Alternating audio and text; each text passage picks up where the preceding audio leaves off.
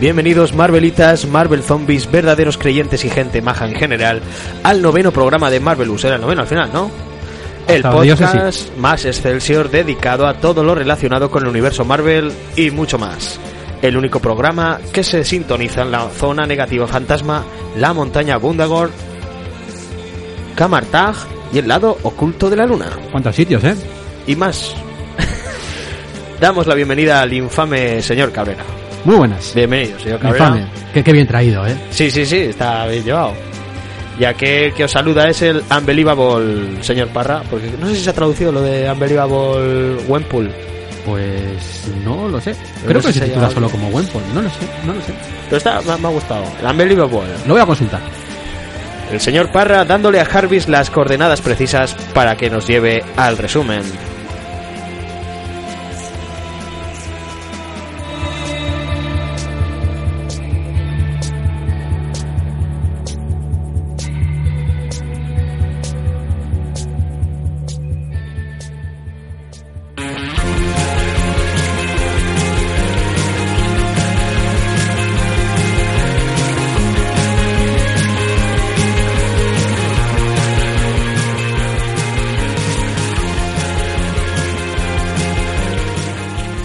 En el programa de hoy os traemos el cómic Iron Man Extremis del guionista Warren Ellis y del dibujante Adi Granov.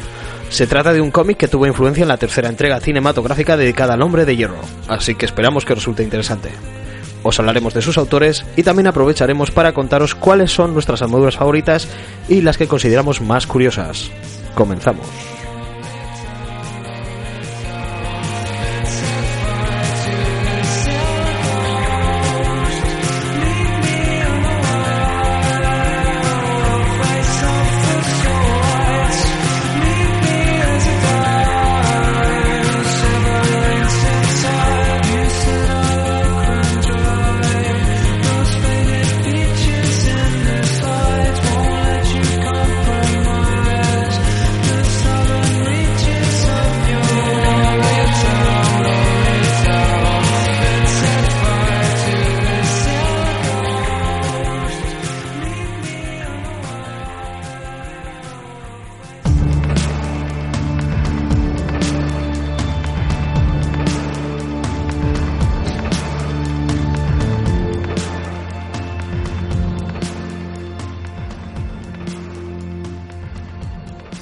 Empezar con el origen de este hombre de hierro, Sí. que no es un robot gigante, No, es un solo y ni es un hombre de hierro tampoco. tampoco. Pero bueno, cómo surgió la idea del personaje y, y cuál es el origen del personaje luego ya en la ficción. Eso es. Eh, no nos vamos a meter a hablar de toda la andadura editorial, como hemos hecho igual alguna otra vez, porque claro, Que es muy Man- extensa sí. y, y tiene muchas cosas que destacar. Pues igual en otro programa, más adelante, iremos trayendo etapas, ya, ya veremos cómo lo hacemos. Entonces, ¿dónde aparece por primera vez Iron Man? Pues eh, aparece en el número 39 de Tales of Suspense, en el año 62, en diciembre del 62 concretamente. Eh, ya hemos comentado otras veces, pero bueno, lo que decimos siempre. Eh, Marvel en aquella época tenía un montón de cabeceras, eh, estaban las de los personajes igual más importantes. Seguro que en el era fijo. 62 y no en el 72, ¿no? Seguro. Vale, vale, por si acaso. Al al final tus fuentes está muy bien. Lo tienes, ya, lo tienes ya preparado, ¿no? No, me acabo de acordar ahora. Ya, ya, ya. Bien, prosigo. Eh, estaba comentando que ya hemos dicho alguna vez que, que Marvel en aquella época pues tenía varias cabeceras protagonizadas por los personajes principales y tenía otras en las que pues con un nombre que venía heredado de una serie anterior en la que se contaban historias cortas sin, sin ningún tipo de trascendencia entre ellas. Estás preparando la canción, ¿verdad? Sí, es que no la tiene localizada, este estaba Ya, buscando. te está- te está viendo para la cuando de surja. Sí. el momento de los años 70. Ya, ya. Eh, entonces estas eh, series que venían heredadas de, la etapa anterior con, con historias cortas de corte de ciencia ficción, de suspense, etcétera, pues eran en las que iba metiendo eh, los personajes nuevos y generalmente pues igual tenía un par de seriales cada personaje, etcétera, como es el caso de este Tales of Suspense. Entonces la idea original es de Stan Lee y el diseño del personaje podríamos decir que corre a cargo tanto de Jack Kirby como de Don Heck, que sería el, el dibujante regular durante esta primera etapa. Eh, Este Don Heck es la primera vez que aparece aquí en, en Marvelous, creo. Sí, sí, creo que no lo hayas mencionado. Bueno, el caso es que haciendo un poco de arqueología comiquera, Ujú. eh, hace poquito no sé si fue el anterior programa, en uno de los anteriores programas comenté el hecho de que eh, un dibujante había dicho que a, a Jack Kirby tenía que ser Jack Kirby dibujando, Sí. Eh, Steve Ditko tenía que ser Steve Ditko dibujando, pero que el resto de dibujantes tenían que ser todos exactamente igual que Jack Kirby. Yo creo que fue en el de Doctor Extraño, puede ser. por- Puede ser. por- si hablábamos de Ditko, creo que Mm. fue en el de Doctor Extraño. Bueno, pues el que dijo estas palabras fue, fue Don Heck. Era uno de los dibujantes de plantilla eh, de la vieja guardia, además, porque lo que pasaba en esta época en Marvel, pues eh, era que durante los años 50 un montón de dibujantes habían ido a la calle, un montón de dibujantes, editores, rotulistas, se había quedado prácticamente la empresa vacía, solo se había quedado Stan Lee y cuatro gatos. Sí, en ese languidecer desde Sí. que fue el, el- el estallido de la Edad de Oro, que Sí, poco sí. a poco, poco a poco, hasta...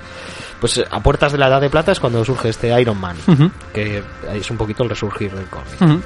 Pues este es uno de los que había estado haciendo cómics en los años 50 y pues cuando vuelve el resurgir después de los Cuatro Fantásticos y Marvel empieza otra vez a tener un poco más de éxito, Sí, pues es en uno de el, los que en llama... el mismo año, ¿no? En el 63 es también, ¿o...? Eh, Iron, eh, Iron Man en el 62, los Cuatro Fantásticos en el 61 Ajá.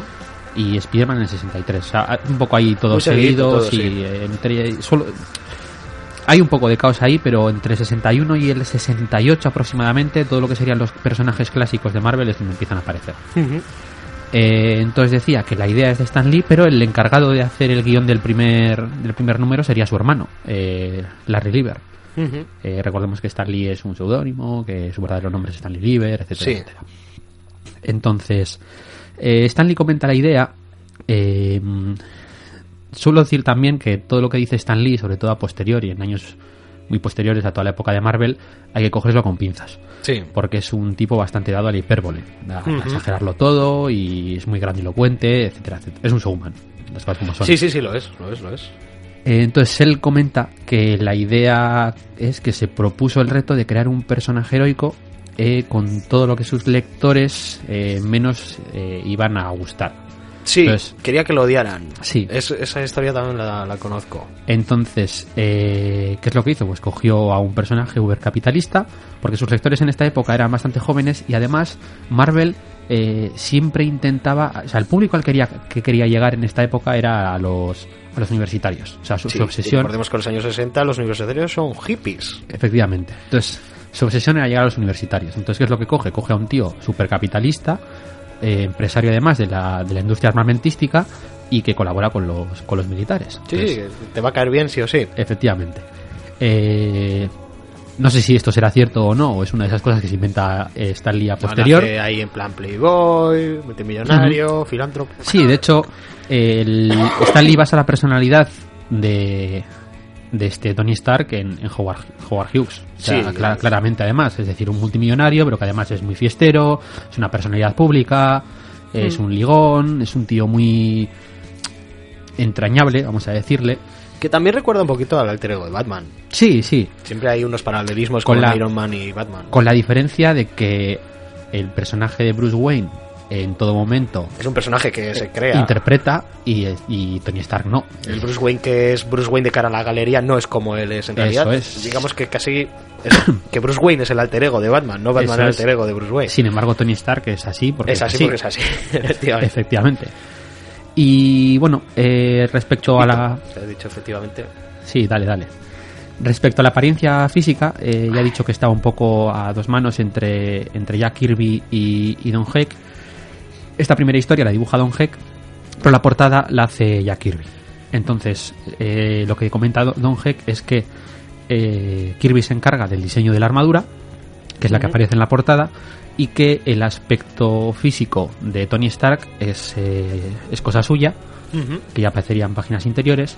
Y aunque se suele decir que también el aspecto físico está basado en el propio Howard, Howard Hughes, eh, él dice que se basó más en, en Errol Flynn. Bueno, Sí, sí, se hay ese toquecillo de Rolf Flynn, yo Sí. lo iba a decir. ujú, Porque lleva perilla, perilla o bigotillo. Yo creo que era de bigotillo, bigotillo, bigotillo, en los bigotillo. 60, ¿verdad? Sí, durante prácticamente siempre. Bigotillo y en los- partido. y en los 90 también. El tema de la perilla yo creo que ha sido más a posterior con la película que... Porque yo todas las- todos los cómics clásicos que he leído me suena siempre más verle con el bigotillo Mm. tipo Clark Gable o Flynn que... Sí, el bigotillo partido. Sí. Eh, bueno, eh, entonces este sería un poco el, el origen editorial. Vamos a hablar del origen del personaje en sí. Eh, tenemos que, pues, este empresario de la industria armamentística viaja a Vietnam por Sí. un negocio. Recordemos que la guerra de Vietnam en el año 62 está bastante en auge, está todavía Kennedy de presidente porque no moriría hasta el año después. Y en la época de Kennedy pues hubo una escalada bastante importante en este conflicto. Tampoco no vamos a entrar en detalles, pero recordar Marvelous cultural. Sí, que no, no hubo, técnicamente no fue una guerra, fue un conflicto, ya que no hubo una declaración de guerra. Bueno, esto ya... Eso ya lo explicaremos en el próximo Isto Marvelous. Sí, sí. Entonces, a lo que iba. Eh, Tony Stark viaja a Vietnam y en un ataque pues es hecho prisionero y además herido. Eh, las personas que le retienen le obligan a fabricar armas y allí de prisionero se encuentra con otro prisionero que también tienen retenido, que es este Ho Jin Seng, que es un personaje que aunque solamente sale en los orígenes porque muere bastante al principio. Como se revisita este origen, ¿no? Entre que se revisita este origen y que luego se le suele meter muchas veces en flashbacks o, que se le aparece su fantasma barra espíritu barra ida de olla personal. La armadura es cosa de los dos, un poquito como si el, alma de Hojinsen estuviera casi un poquito en cada armadura. Sí, bueno, esto si habéis visto la película más o menos lo sabéis.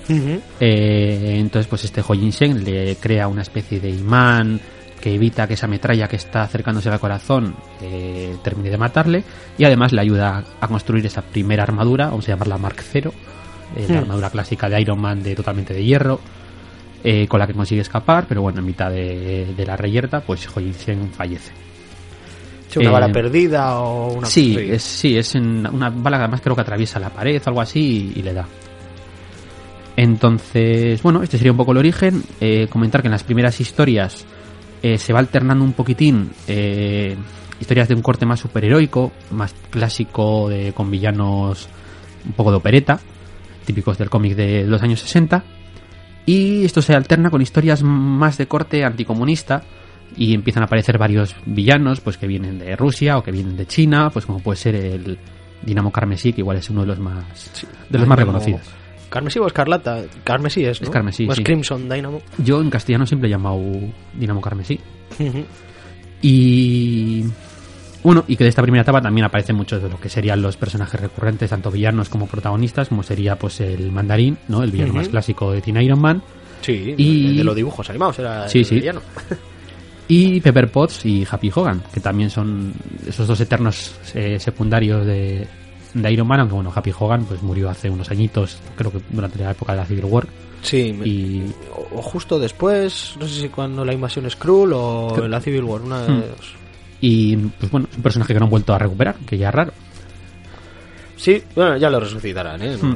Bueno, ¿sabes lo que pasa? Que yo creo que tiene más que ver también con las películas. El tema es que Pepper Potts y Happy Hogan siempre habían sido pareja.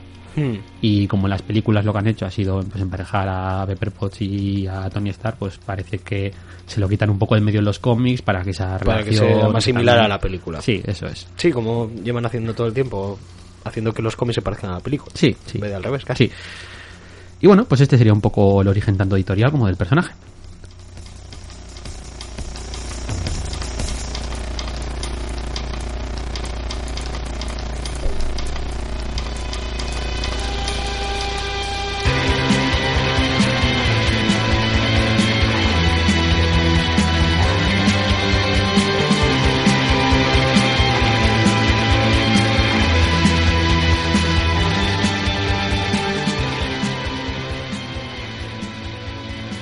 Vamos a ir con la lista Monger de este programa.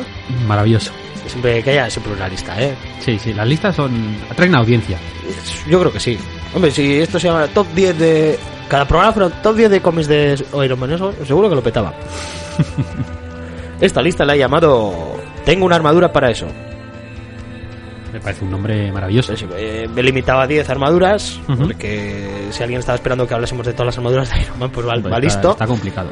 Pues si Spider-Man tiene como 200 o 300 trajes, pues imagínate Iron Man con las armaduras. Aunque sí que es verdad que hay algunas armaduras que han durado años. Sí, sí, sí. Lo que pasa es que últimamente igual duran meses. Sí, no. Casi cada dibujante dice, ah, pues yo voy a hacer un traje armadura. Sí, sí. Normalmente cada vez que empieza una etapa nueva hay un rediseño. sí. Eso es ley de vida. No, no hay ningún orden específico, más o menos casi según me he ido acordando, he hecho aquí esta lista de tengo una armadura para eso. Y como sé que la que todo el mundo está esperando es esta, empezamos un poquito con la Hulkbuster. Qué raro. Es un poco raro esto de hablar de las armaduras porque es mejor poner una imagen, ¿no? Sí, pero, pero bueno. vamos a comentar nada, un poquito por encima qué es lo que hace cada armadura o cuándo surge. Y, ¿O para qué es? Pues la Hulkbuster que hemos podido ver en la peli de Ultron, la de la era de Ultron. También salía efectivamente en los cómics y es la Mark 44 en el, en el universo cinematográfico. No sé muy bien cuál es el, en el número de, de Es que cómics. es, es muy relativo. Yo aquí dos apuntes. Eh, En el universo cinematográfico hay como 56 Marks. Sí, es lo que te iba a decir. Como en Iron Man 3 salían tantas armaduras, Mm. Eh, como digo, dos apuntes. Primero, eh, hay varias eh, armaduras Hulkbuster. De hecho, hay muchas, Sí, vers- claro. eh, muchas versiones. Y cada vez saca una armadura nueva, pues como la Hulkbuster igual, una de las más eh, icónicas para, la- para el fandom, pues Y saca su propia versión. Sí, Pues, esta armadura muy tocha sí. para poder pegarse con Hulk. Y, y la segunda es que probablemente los nombres de las armaduras, el Mark 1, Mark 2, más, más 6, más Sí. 7, o sea, se los van inventando un poco sobre la marcha Sí, y según va tocando. de hecho hay un poco de batiburrillo. A veces he visto una que era la 8 o la 9, igual Sí. se había saltado una. Igual la primera la contaban como la de hierro y la de oro también era la primera, o la 0 y la 1. Sí, Pues esta Hulkbuster, pues es que podemos ver en todo su esplendor en Los Vengadores, la era de Ultron. La siguiente que tengo destacada, pues la clásica, la Mark 1 o la Mark 0, en su versión de plata o de hierro, que sería la- la, primera, la que también vemos en la primera película de Iron Man. Eh, pues aparece en, el, en su forma de plata o de hierro en el número 39 de esta Tales of Suspense en el 63, sí, la primera aparición. la primera aparición, y ya en el siguiente número, en el número 40, ya es la versión de oro. También esta versión de armadura dorada es la que lleva, eh, si no me equivoco, en, en el primer número de los Vengadores. Sí, efectivamente, porque hasta el número 40 y mucho no, no aparecería ya la, la típica roja y, y dorada de, de La roja y dorada, que es- yo la he llamado la clásica, la del piquito, que Sí, tiene sí. como la visión. Es el modelo 2, o sea, la Mark, la Mark 2, la, la que deriva de esta armadura dorada, que ya llevaba pues esa mezcla de rojo y oro. Era más redondita, es como si fuera de hierro blando o Sí, así, sí. como que se ajustaba al cuerpo. Sí, porque era muy típico que, que parecía una malla cuando Sí, dibujaba. y movía esta, las- esta armadura, y, y, bueno, tenía las rendijas para los ojos, y, y para la boca también era una rendija.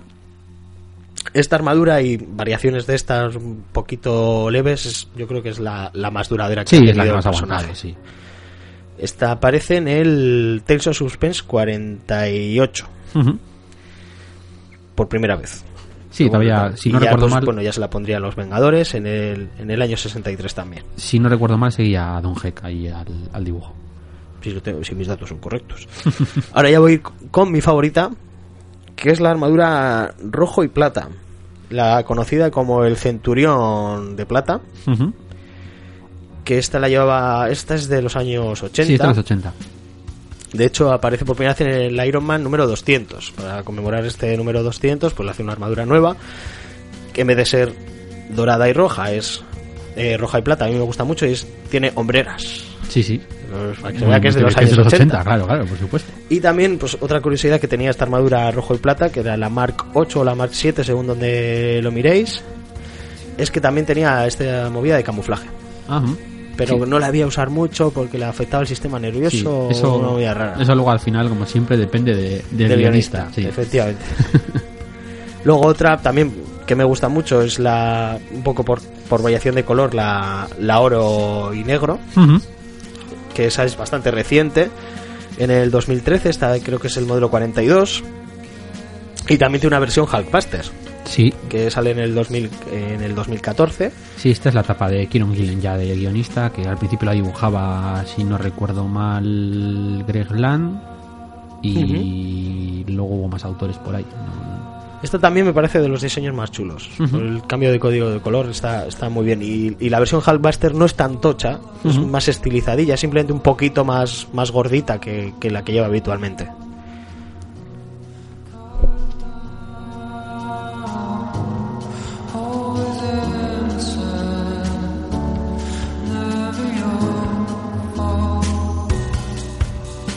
La siguiente que vamos a mencionar, no sé si voy por la sexta o la séptima, porque una me la saltó por ahí. A ver, 1, 2, 3, 4, 5, 6. La séptima armadura que vamos a destacar es la que traemos en el cómic de hoy, la armadura de Extremis, que es la Mark 29. Esta aparece por primera vez en el 2016, en el 2006 en este propio cómic Extremis, así que cuando hablemos del cómic ya os hablaremos un poquito de qué es lo que cambia en esta armadura. También he querido destacar la armadura de sigilo, una armadura de color azul que salió en el 81. Y esta era más de tema, pues cuando en el 81, claro, estaba todo el rollo de la Guerra Fría de Estados Unidos y Sí. Rusia.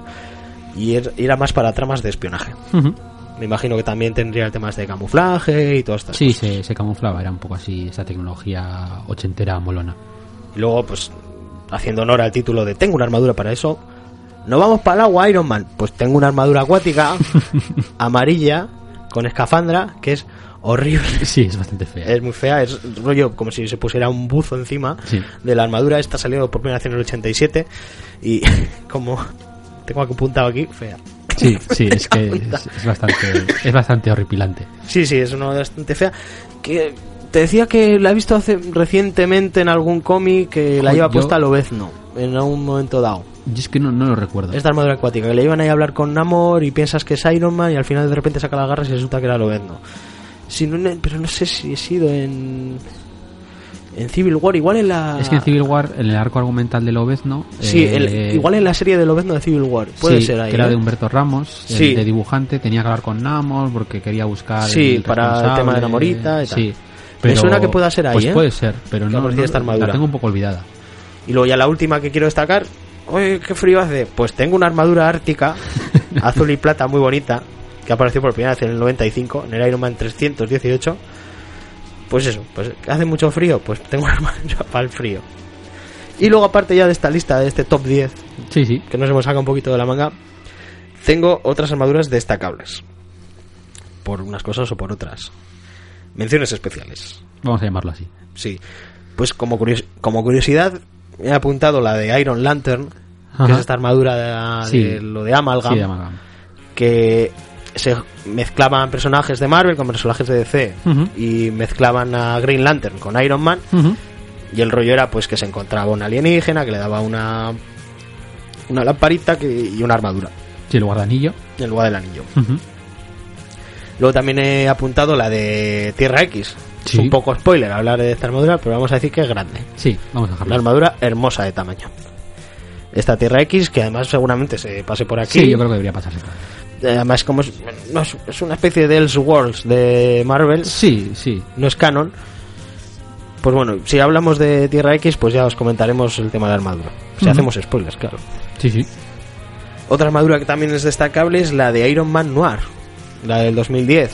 Sí. Era esta serie de números de los personajes de Marvel en un ambiente pulp, Sí, un noir, ambiente un poco en años los 20, sí. con Google y un poco steamca- steampunk. De Sí. hecho, la armadura es un, tiene un rollito steampunk y tal. Muchas de las series que salieron de esta, de esta iniciativa están bastante, bastante interesantes. Sí, aunque no son autorazos los que están detrás, pero están curiosas. Eran, eran autores que parecía que lo iban a petar, está por ahí David Hin y alguno más. Y les petaron, ¿no? y, se, y se han quedado un poco en nada, ¿no? Pero era a mí, a mí me gustó mucho. Eh, la de Spider-Man, por ejemplo, es, está muy muy bien. Pues mira, voy a destacar, ya que mencionas la de Spider-Man Noir, en, en el videojuego Spider-Man Shattered Dimensions. Sí, sale una versión. Eh, juegas con cuatro Spider-Man, está el de 2099, Ujú. el Amazing Spider-Man, que creo que es el... Y luego el, el Ultimate Spider-Man, que es el que lleva el simbionte, Sí, y este Spider-Man Noir, que son las misiones así rollo de sigilo y además se ve todo así como en blanco y negro o- Ujú. o, o tonos de sepia, que era también como iban Sí, coloreados que era un poco los, el color que tenían, los sí. cómics. Y la verdad es que esas misiones y ese juego a mí me gustó bastante, ¿eh? el pues, Spider-Man pues y además el de Spider-Man creo que es el único que tuvo que tuvo una secuela, o sea, porque eran Ujú. miniseries de cuatro números, me parece todas, y, y de Spider-Man hubo Había de Punisher, de los X-Men, de Spider-Man, de, de, Iron Luke, Man. de Luke Cage, de Lobezno, hubo una también, Ujú. eh, Daredevil, también hubo un Daredevil Noir. Ah, sí, sí, además le y, pega. Y ahora mismo no me sé todas. No, pues Pero igual hacemos un programa de Marvel Noir. Sí, no sería una mala opción. Estaría muy bien. Mira, las cosas que surgen aquí con las listas, las listas mongers. La siguiente armadura que voy a destacar es la de Iron Patriot. Esta la pudimos ver en Iron Man 3, creo que aparece Sí, por sí. primera vez. En los cómics aparece en el 2009. Y lo curioso es que cambia mucho de la peli al cómic, porque en el cómic eh, es Norman Osborn, tras los hechos acaecidos y tal, durante este reinado oscuro, Sí, está al frente de los Vengadores y dice, hostia, pues voy a fusionar aquí Capitán América y Iron Man y me hago el Iron Patriot y me meto yo dentro de la armadura y todo es súper guay. sí. Luego lo mencionamos un poco porque Warren Ellis tuvo algo que ver con, con todo esto. También querías hablar tú también de esta de Iron Man 2020, que yo la tengo apuntada en la lista de las feas. Sí, Porque es una armadura con ruedas dentadas en los hombros, en plan, ¡ay! El futuro, en el futuro las cosas van con ruedas dentadas. sí. Es que esto lo han retconeado un poquito. Eh, en los cómics, este personaje, el Iron Man del 2020, era, era un villano y era un primo de, de Tony Stark. Eh, eso pasó en los 80. Ujú. ¿Qué es lo que pasa? Que, pues aprovechando un poco que nos empezamos a acercar al 2020 y, y la trama que ha Ay, que llevado... Eso va a pasar, claro, dentro de cuatro años va a Claro, pasar eso. claro. Y, y llevando la trama que llevaba a Kieron Gillen en su etapa, eh, ha recuperado este personaje de Arno Stark, nos lo ha presentado, hemos descubierto que no es el primo de, de Tony Stark, sino que es un hermanastro, Hmm. Ah, sí, sí, sí, eso sí me suena. Porque se ha sabido que Iron, o sea, Tony Stark realmente es adoptado y el hijo verdadero que tuvieron los Stark fue este Arno y tal. Ujú. Es una trama bastante recientita. Ujú. Y... Sí, que ha trastocado ahí las bases del Sí, personaje. y, y lo han recuperado. Que a los fans le habrá parecido súper bien. Sí, maravilloso. Y a mí me ha gustado la etapa de Kieron Gillen, ¿eh? a pesar de Ujú. que las críticas que se ha llevado. eh, de hecho, es una etapa que podríamos traer para la batalla. Yo creo que la gente cada vez que le, le tocan los orígenes, pues, eh, pues como pasaba también en cuando hablábamos en No Solo Marvelous 2 de lo de los búhos, Sí, creo que hablábamos en el 2. Ujú. Es como retocaban un poquito cosas del origen. Ay, no, esto mal, esto mal. El origen es el que es y es intocable. Entonces, bueno, pues tenemos a Searno otra vez por ahí dando vueltas. Sí que es verdad que en la etapa posterior, que fue la de Superior Iron Man, pues lo tienen un poco olvidado. Pero la etapa actual, que es la de Bendis, yo de lo poco que he leído todavía no ha salido, pero él, él ha La etapa dicho- de infame Iron Man, quieres decir. Eh, bueno, eh, todavía no ha empezado Infame Ah, Iron Man. Eh, pues. sería- es que ah, es un poco Cristo todo esto. Pero bueno, digamos que toda la etapa de, de Bendis con Iron Man, que acaba de empezar y que va a tener dos series regulares además, él, él ha dicho que, que tiene intención de recuperar la trama de, de Arno y de los padres eh, reales de, de Tony Stark, de quiénes Ujú. son, etcétera, etcétera. No sé si, si habrá salido ya, porque yo como la sigo a ritmo a ritmo aquí, a ritmo español, todavía no he leído las grapas americanas, pues ya nos enteraremos. Y, Ya lo- y traeremos si hace falta. Cuando lo sepamos, os lo diremos.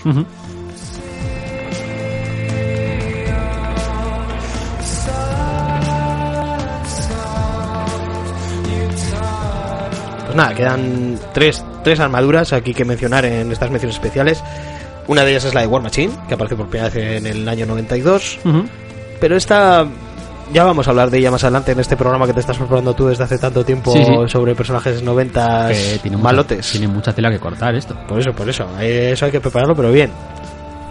Y otra que quería decir también, porque es muy famosa la Hulkbuster, pero es que hay una Thorbuster también. Sí. Que se empiezan a preguntar, ¿y habrá un Capitán América Buster, Hawkeye Buster? Pues, eh, pues probablemente en el almacén lo tenga. Él tiene una armadura para ello. Esta armadura contaba con una amalgama de tecnología asgardiana, basada un poquito en el Guardián que veíamos en la primera película de Thor. Ujú. Por si, pues, si- por si me tengo que jugar a Thor, pues me voy a Sí. hacer una armadura, no vaya a ser. Sí, el destructor. El... Sí, el destructor, sí. Y ya la última que voy a mencionar, de las 300 o 400 que podría decir, ya decimos que solo las películas ya han pasado las 50, es la de Heroes Reborn, que se llamaba Prometheum. Prometheum.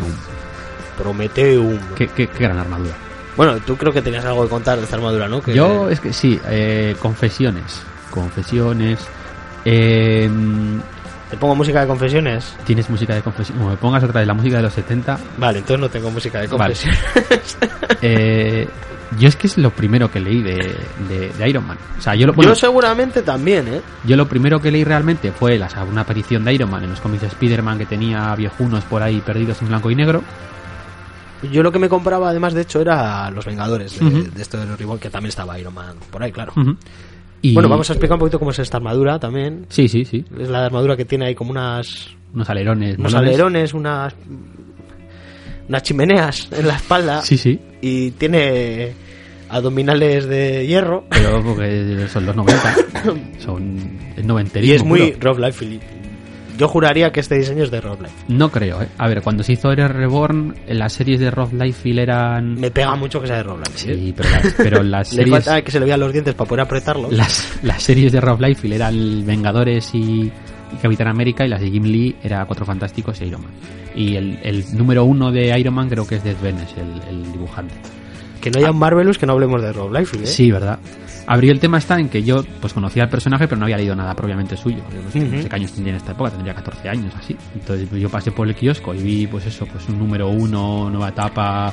Que era- eh, lo habían hecho para y nosotros. Y, y, pues Yo quiero leer cómics, coño, número uno, pues Y- ahora puedo empezar. Y yo recuerdo disfrutar mucho de estos números y el caso es que no me, no me he atrevido a, A revisitarlos. a revisitarlos a posteriori. Pero me acuerdo bastante bien, me acuerdo mejor de esto que Hmm. de cosas que tienen 3 o 4 años, porque claro, era esa época en la que te comprabas 3 4 grapas al mes si Sí, me pasa lo mismo. Los cómics que me leí en la época me acuerdo perfectamente y lo lo, que me leí el mes pasado ya se me Te lo volvías a releer, cuando salía el número siguiente te leías el anterior otra vez, Sí, entonces te, los- te lo sabes ya casi de, de memoria. Sí. Ahora ya pues te lees el tocho de grapas que tienes, lo dejas a un lado y te olvidas. Eran Pero- otros tiempos. Sí, éramos jóvenes, Éramos inocentes. jóvenes todavía. Pero yo tengo buen recuerdo de, de esa etapa. Ya, Sí, sé, no, no. ya sé que probablemente sea muy mala, pero yo tengo Algún día nos jugaremos a... En el Marvelous de Zero Ribbon lo revisitaremos Vamos todos. a hacer un Marvelous de, de los Reborn. ¿Por qué no? Algún día. Cuando se nos acaben todos los demás cómics habrá que hacer el Zero Ribbon. sí, sí. Bueno, ya está aquí la lista de... Tengo una armadura para eso y menciones especiales de armaduras de Iron Man.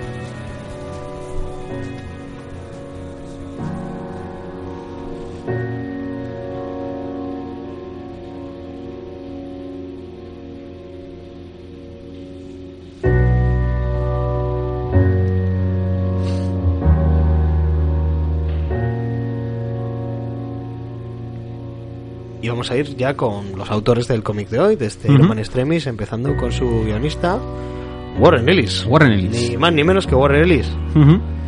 Una hora de Warren Ellis ahora. No, no, no. He Un ratito. He preparado poquito, he preparado poquito. Eh, Nos gusta mucho aquí Warren Ellis, Sí, ¿eh? yo, yo estoy convencido que se va a pasar. Pero no pronto. porque nos guste más vamos a estar hora, una hora de- Por eso. No, pero se pasará más veces, o sea que. Sí, por eso. sí, de hecho, sí, ya se ha pasado. Si habéis visitado los no solo Marvelous y no los habéis saltado, ya hemos hablado alguna horita Ujú. de él. Pues Warren Ellis, eh, nacido en el año 68 en, en Essex, Inglaterra, eh, en donde, por cierto, pues todavía, todavía reside, eh, junto al estuario del, del Támesis. Eh, bueno, pues lector habitual de cómics también. Eh, de hecho, nos encontramos en la famosa revista Warrior, que ya mencionamos cuando hablamos de, de Miracle Man en el, en el número, en el programa que hicimos sobre. Sí, de la movida de Miracleman, Sí, que será Pues- en el de Marvel 1602, que es el segundo programa, me parece, o, en el, o el tercero. Pues en, en la revista Warrior, el número 4, tenemos una carta de Warren Ellis publicada en este correo del lector. Pero no vamos a volver a decir, en la época, en, en, en Inglaterra, los cómics que había eran de hazañas bélicas. No, y, no vamos a entrar. De hecho, y para niños. de hecho en esta... En esta Que en como esta- eso- parece que solo hablamos de guionistas ingleses, ¿eh? sí, ¿verdad? Pero no, pero no es ¿Por que... será? En esta época la revista Warrior lo que se estaba publicando era el Miracle Man de, de, de Moore y, y V de Vendetta. Hostias, ¿eh? No es, no es cosa baladí. No, no es cosa baladí. No es cosa menor. De hecho, es cosa mayor. Gracias, señor presidente. Era... Eh, entonces eh, empieza a escribir en el mercado británico, eh, como muchos otros hemos tratado también británicos. Sí que hay que decir que, pues bueno, pues siendo un poco bala perdida como era, eh, había trabajado pues en muchos trabajos de mierda.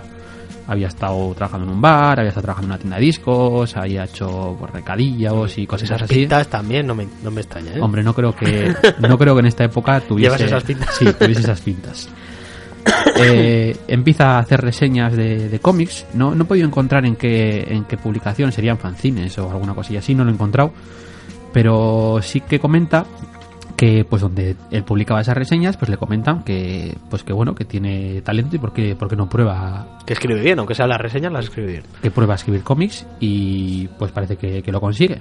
Eh. Su primer trabajo es en el año 90, eh, donde en la revista Deadline, en el número 24, escribe una historia cortita titulada eh, United We Fall, y has visto ya domino el inglés perfectamente. Muy bien, ¿eh? Muy bien. Muchas gracias. Muy bien. United estado- we fall. Muy bien. He estado practicando. No has dicho United we fall ni, ni nada de eso. Muy bien, muy bien. Sí, sí, voy progresando. Eh, dibujada por Nigel Dobbing y ya pues de corte ciencia ficción. Eh, vamos a ver que este autor le tira muchísimo la, la ciencia ficción, igual un poco macarrilla, eh, no tan seria, aunque también tiene obras de ciencia ficción bastante oscurillas. Eh, bueno, pues a partir de este punto, entre el 90 y el 93, eh, realiza varias historias cortas en, en revistas británicas, eh, escribe un relato corto en prosa en la Doctor Who Magazine, escribe también en la revista Juan Dredd, aunque creo que no llega a escribir nada del propio personaje, sino pues estas otras historias que también se, se, se publicaban allí. Y en la revista Blast eh, hace su primer serial un pelín más largo. Se llamaría Lazarus Chartyard, que pues es un personaje que además luego ha tenido algo más de continuidad eh, con otros autores, así. Eh, esta, este personaje es pues a tipo cyberpunk, también un poco, no diría tampoco ¿Es- es chico o comedia, chica? pero Porque Lazarus podría ser... no, es, es un pavo un poco es un rarillo. tío un poco raro. Y con el dibujante de Israeli, que es un dibujante, no recuerdo cuál es su nombre real, pero bueno, es bastante conocidillo en la época de los, de los 90. Eh, y en el 94 pues ya entraría a hacer cositas en, el mercado americano, concretamente en, en Marvel. Eh, bueno, es un buen momento para decir que ese es un autor muy prolífico. Es un tío que hace muchísimas series, que es capaz de llevar varias series regulares al mismo tiempo, miniseries, escribe, escribe muchísimo. Aun siendo uno de los autores más reconocidos y con, con más prestigio que puede tener el mercado, el mercado americano, no es de estos que igual tiene una época al principio hasta que se hace famosillo y luego empieza a hacer sus series, sus cosas al margen de todo lo demás, igual una, una cada vez, sino que siempre está escribiendo tres o cuatro series. Eh, Sí. Y eso hasta hoy. Esta mañana he visitado la bibliografía así un poquito por encima y eso no paraba de hacer scroll y scroll en llegaba Sí, sí. Marvel y claro, unos tres números igual al mes. Sí, no paraba, no paraba el scroll de de las obras que había hecho este Warren Ellis para Marvel. De hecho, en esta época, en el 94, como digo, empieza a hacer eh, pues la serie de Hellstorm, que es este personaje de corte pues así un poco sobrenatural que tiene, que tiene Marvel. Eh, también empieza a guionizar Doom 2099 y es el encargado de hacer el evento este famoso en 2099 en la que Doom se convierte en el emperador mundial, que es bastante reconocido. No sé si te has leído esta etapa De Doom, de Doom 2099. sí, la tengo ahí yo. ¿La tienes? La tengo ahí en el tomo gordo este retapado en Ah, es verdad, en los cartón. retapados maravillosos esos. Sí, pues- maravilloso, buenísimo. Pues ¿Dónde ahí, está? ahí está Warren Ellis Ah, sí, sí. Mira, todo. además pone obra completa, ¿eh? Sí, sí. Eso, buah, eso me lo compré en un con el dinero de un cumpleaños, pues igual a los 16 o así, Ujú. 15, 16 años. Mira qué cosas. Me había hablado de ello el señor Rodríguez. me había hablado de esa serie y dijo, pues bueno, vamos a visitarla. Pues la verdad es que es una serie muy curiosa, esta Doctor Ujú. Muerto 2099. Yo del Se podría llegar incluso a pasar por aquí o en un Marvelous 2099. Ujú. Yo creo que es de lo más salvable de, de este 2099. Igual Mm. Spider-Man también tuvo bastante fama. pero- Sí, de hecho, y reminiscencia a día de hoy. Ujú. La- la lo bueno del Doctor Muerte 2099 es que era el propio Doctor Muerte Sí, sí, de, sí. de nuestro tiempo, el Ujú. que iba al, al futuro. Normalmente las versiones 2099 pues eran personajes que se parecían a personajes actuales, Sí. pero surgían dentro de 100 años. Ujú. Pero no sé si eran exactamente en el 1999. No, no, no, pues esto es del 94. 94. Ujú. No sé si y ya iban por el número 24, o sea que sería a principios de los 90. Noventerismo también. Lo poco. que siempre me raya de las obras futuristas es que si es en el 2090 2099 o en el 3000, es el futuro. Sí. Eh, Es el mismo más o menos. Sí, más o menos, no cambia O mucho. en el 40.000. Sí, da pues igual. el- Y Da lo mismo dentro de 100 años que dentro de sí, 1000. una, vez, una vez pasan más de 100 años ya es todo igual. Es No- el futuro no de futuro a tope. Y bueno, también hace Excalibur, eh, Mm. la serie de Excalibur, de, también es bastante reconocida con pues, la etapa de, de Davis, etcétera. Sí. Eh, bueno, eh, como decía, empieza a escribir muchísimo, empieza a hacer muchos fillings en otras series, eh, se empieza a convertir un poco en ese recurso que tira Marvel cuando necesita rellenar, etcétera, etcétera, aparte de tener sus propias series. Y ya a partir del 96, ya con un nombre más o menos hecho, sin ser tampoco muy, muy conocido, no es una estrella ni mucho menos. Sí, uno de estos guionistas de, de, de cartilla de, de Marvel. Sí, un tipo solvente que, que te saca adelante las series y que escribe bien. Eh, pues bueno, pues empieza a hacer cosas más fuera de Marvel. Eh, como por ejemplo, pues se hace Atmospherics en, en Caliber, que ya mencionamos esta editorial, también hace unos programillas. Sí. Eh, hace una historia corta en Legends of the Dark Knight. No sé si conoces esta serie, a mí me gusta muchísimo. Es una serie Sí. que sacó un Yo la poco- conocí en su día porque había línea de muñecos. Sí, es que esta salió un poco a raíz de la película de Tim Burton a finales de los 80 y, lo que era era básicamente una serie de, de miniseries realmente, o sea, arcos argumentales entre 2, 5 o 6 números, cada una con un autor completamente distinto, siempre puntero, eh, y historias autocontenidas, sin continuidad, etcétera, etcétera. Entonces aquí tenemos muchas cosas bastante interesantes. Estuvo Grant Morrison, estuvo Arcenis, estuvo este Warren Ellis. Sí. Es, una, es una etapa que se recopiló cuando recuperó los bueno cuando consiguió Planeta los derechos de DC empezaron a sacar unos tomos también titulados Legends of the Dark Knight que lo que sacaba era aparte de otras miniseries eh, muchos arcos argumentales de esta, esta serie. por ejemplo la de Grant Morrison de Veneno es también bastante conocida también es aquí una serie muy interesante y, y ya empieza a meterse en el universo Willstorm. Eh, todavía cuando Willstorm pertenecía a Image, ¿eh? todavía no la ha comprado DC. DC. Entonces empieza a guionizar Stormwatch, en el número 37. Eh, en el 97 empieza Transmetropolitan, que es una de sus obras más conocidas. Sí, Eh, muy, muy buena Transmetropolitan. Recordemos que Transmetropolitan realmente no empieza en Vértigo, sino que empieza en el sello Helix. Eh, Vértigo en esta Pero sí es época... eh, amparada por DC, ¿no? Sí, sí, sí, es en DC. Ah, lo que pasa es que las series de de Vértigo están, eran más de corte sobrenatural y, terror y lo que hace DC es sacar otro sello al que llaman Helix para hacer lo mismo pero con series de ciencia ficción. Eh, la mayoría de las series no duran mucho, la única que dura es esta y a partir de los pocos numeritos, no sé si es el número 12 o 13 o por ahí, pasa a, se cierra el sello Helix y esta es la única serie que se salva y pasa a ser eh, una serie de Vértigo. Y a partir de este punto ya pues Vértigo pues empezaría a sacar series de otra temática un poco más distinta. Y casi la más conocida de. Warren Ellis, esa Transmetropolitan. Eh, y en el año 99 llegaría pues ya su consolidación total. Eh, recordemos, en el 98 es cuando compra eh, Willstorm DC. Y en el año 99, concretamente en enero del 99, empezarían las nuevas series de Willstorm ya bajo el paraguas de DC. Y aquí es donde sale, por ejemplo, pues termina su etapa en Stormwatch y empezaría de Authority. Eh, Grande de Authority, ¿eh? sí. También empezaría a publicar, también en Willstorm dentro de DC, Planetary, el mismo año. Incluso casi mejor que, Y también empezaría su etapa en Authority. Planetary. Son, son, son para leerse las seguidas, de hecho.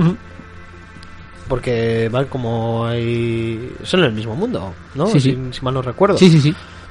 Y bueno, pues ya digo, en el 99, aparte de su etapa en Hellblazer, que ahora contaré cómo acabó un poco así a malas, estaba publicando Transmetropolitan, esta que ya era un éxito, empieza a publicar Planetary y empieza a publicar eh, Authority, que probablemente sean las tres obras más Más reconocidas, Más reconocidas de Warren Ellis. Y las mejores probablemente. Vamos a decir. y, y una empezada el año anterior y las otras dos el mismo año. O sea, Ya, ya es cuando estas- se perfila como un guionista top. vamos a Sí, decir. ya el momento en el que terminan estas series ya es, eh, es el no a más. Puede hacer lo que le salga Ujú. de ahí. Respecto a la movida de Hellblazer, eh, escribe un número ambientado en un colegio en el que hay un tiroteo con unos chavales, etcétera Y ocurre la matanza de, de Columbine, eh, la famosa matanza de Columbine. Entonces, eh, DC decide eh, no publicar este, este número y pues a Warren Ellis esto pues como que no, no le sienta excesivamente bien. Eh, sí que es verdad que siguió publicando la serie eh, algunos numeritos más. El número que en teoría iba a ser este eh, se sustituye por uno con dos con dos eh, dos historias cortitas. Eh, en teoría él sigue trabajando para, para Hellblazer, pero nada, al de, al de poquito se cierra. Es eh, normalmente, ya como ya comentamos en otro programa, las etapas de Hellblazer suelen durar unos 40 números o así, y esta creo que dura 10, 11 números. Sí, casi podríamos llamar esto Hellblazerus, ¿eh? Porque, Sí, porque todos- siempre traemos guionistas ingleses que han trabajado en Hellblazer. Ah, no sé por qué será. No sé. A mí no me preguntes. No, no, no. Yo no tengo nada que ver. No, no tiene nada que ver con los gustos del señor Cabrera. En absoluto. Entonces, eh, prosigo, si te parece bien. ¿eh? Sí, sí, adelante. Muchas gracias. Eh, bueno, durante estos primeros años después de esto se empieza, o sea, se centra básicamente en terminar sus, sus series Y ya, bueno, aunque sí que es verdad, como hemos dicho antes, que hace otros trabajitos en otras editoriales, eh, ha- publica alguna cosita en Marvel también, en X-Force, eh, también hace X-Man. Eh, bueno, como ya he dicho, es un tío cumplidor y es muy, muy prolífico. Y una vez terminan estas series, bueno, aunque realmente Planetary, a cuenta de los retrasos con el dibujante, el final se tardó mucho en llegar, bastantes añitos, pero ya con las otras, con su etapa en Authority y su Transmetropolitan terminado, eh, se dedica pues un poco eh, a dos cosas. Por un lado tiene la vertiente más eh, de autor propio, que empieza a publicar cosas tanto en, en Image como en otras editoriales, como puede ser Avatar Press, etcétera, haciendo sus cosas, su- sus series, casi siempre series limitadas. Y por otro lado, pues sigue trabajando sobre todo en Marvel, haciendo sus cositas de vez en cuando, aunque no llega a convertirse en un autor que lleve una etapa o una serie regular. Eh, pues esta etapa es, por ejemplo, pues yo que sé, pues Global Frequency. Sí. Y, y también en, en Marvel se crea una, o sea, se convierte en una especie de creador de conceptos. Es el tío que coge una serie, te escribe los primeros seis números y luego ya otro ya se encarga de, de seguir adelante. Sí, es que en esta Global Frequency he ido un momentito a coger el, el tomo de Global Frequency para conocerle un poquito. Es que empieza con un manifiesto de, de. Warren Ellis Sí. del año 2000, Sí, sí, que lo llama él el manifiesto del viejo bastardo, sí, explicando cómo están los cómics ahora mismo y qué es lo que hace falta hacer. sí. Y, es una cómo cosa... Global Frequency pues es un, un buen cómic eh, para los tiempos que corren y para la, para la gente que lee cómics ahora. Sí, Pero vamos, eh, que el punto número 8 del manifiesto es yo soy parte del problema, jódete. Sí. Para que veáis un poquito cómo es este Warren Ellis. a ver, el tío es, un crack. personaje de la luego, hostia. luego comentaremos un par de cositas A- sobre él. Aquí detrás podemos leer una quote de Alan Moore ahí.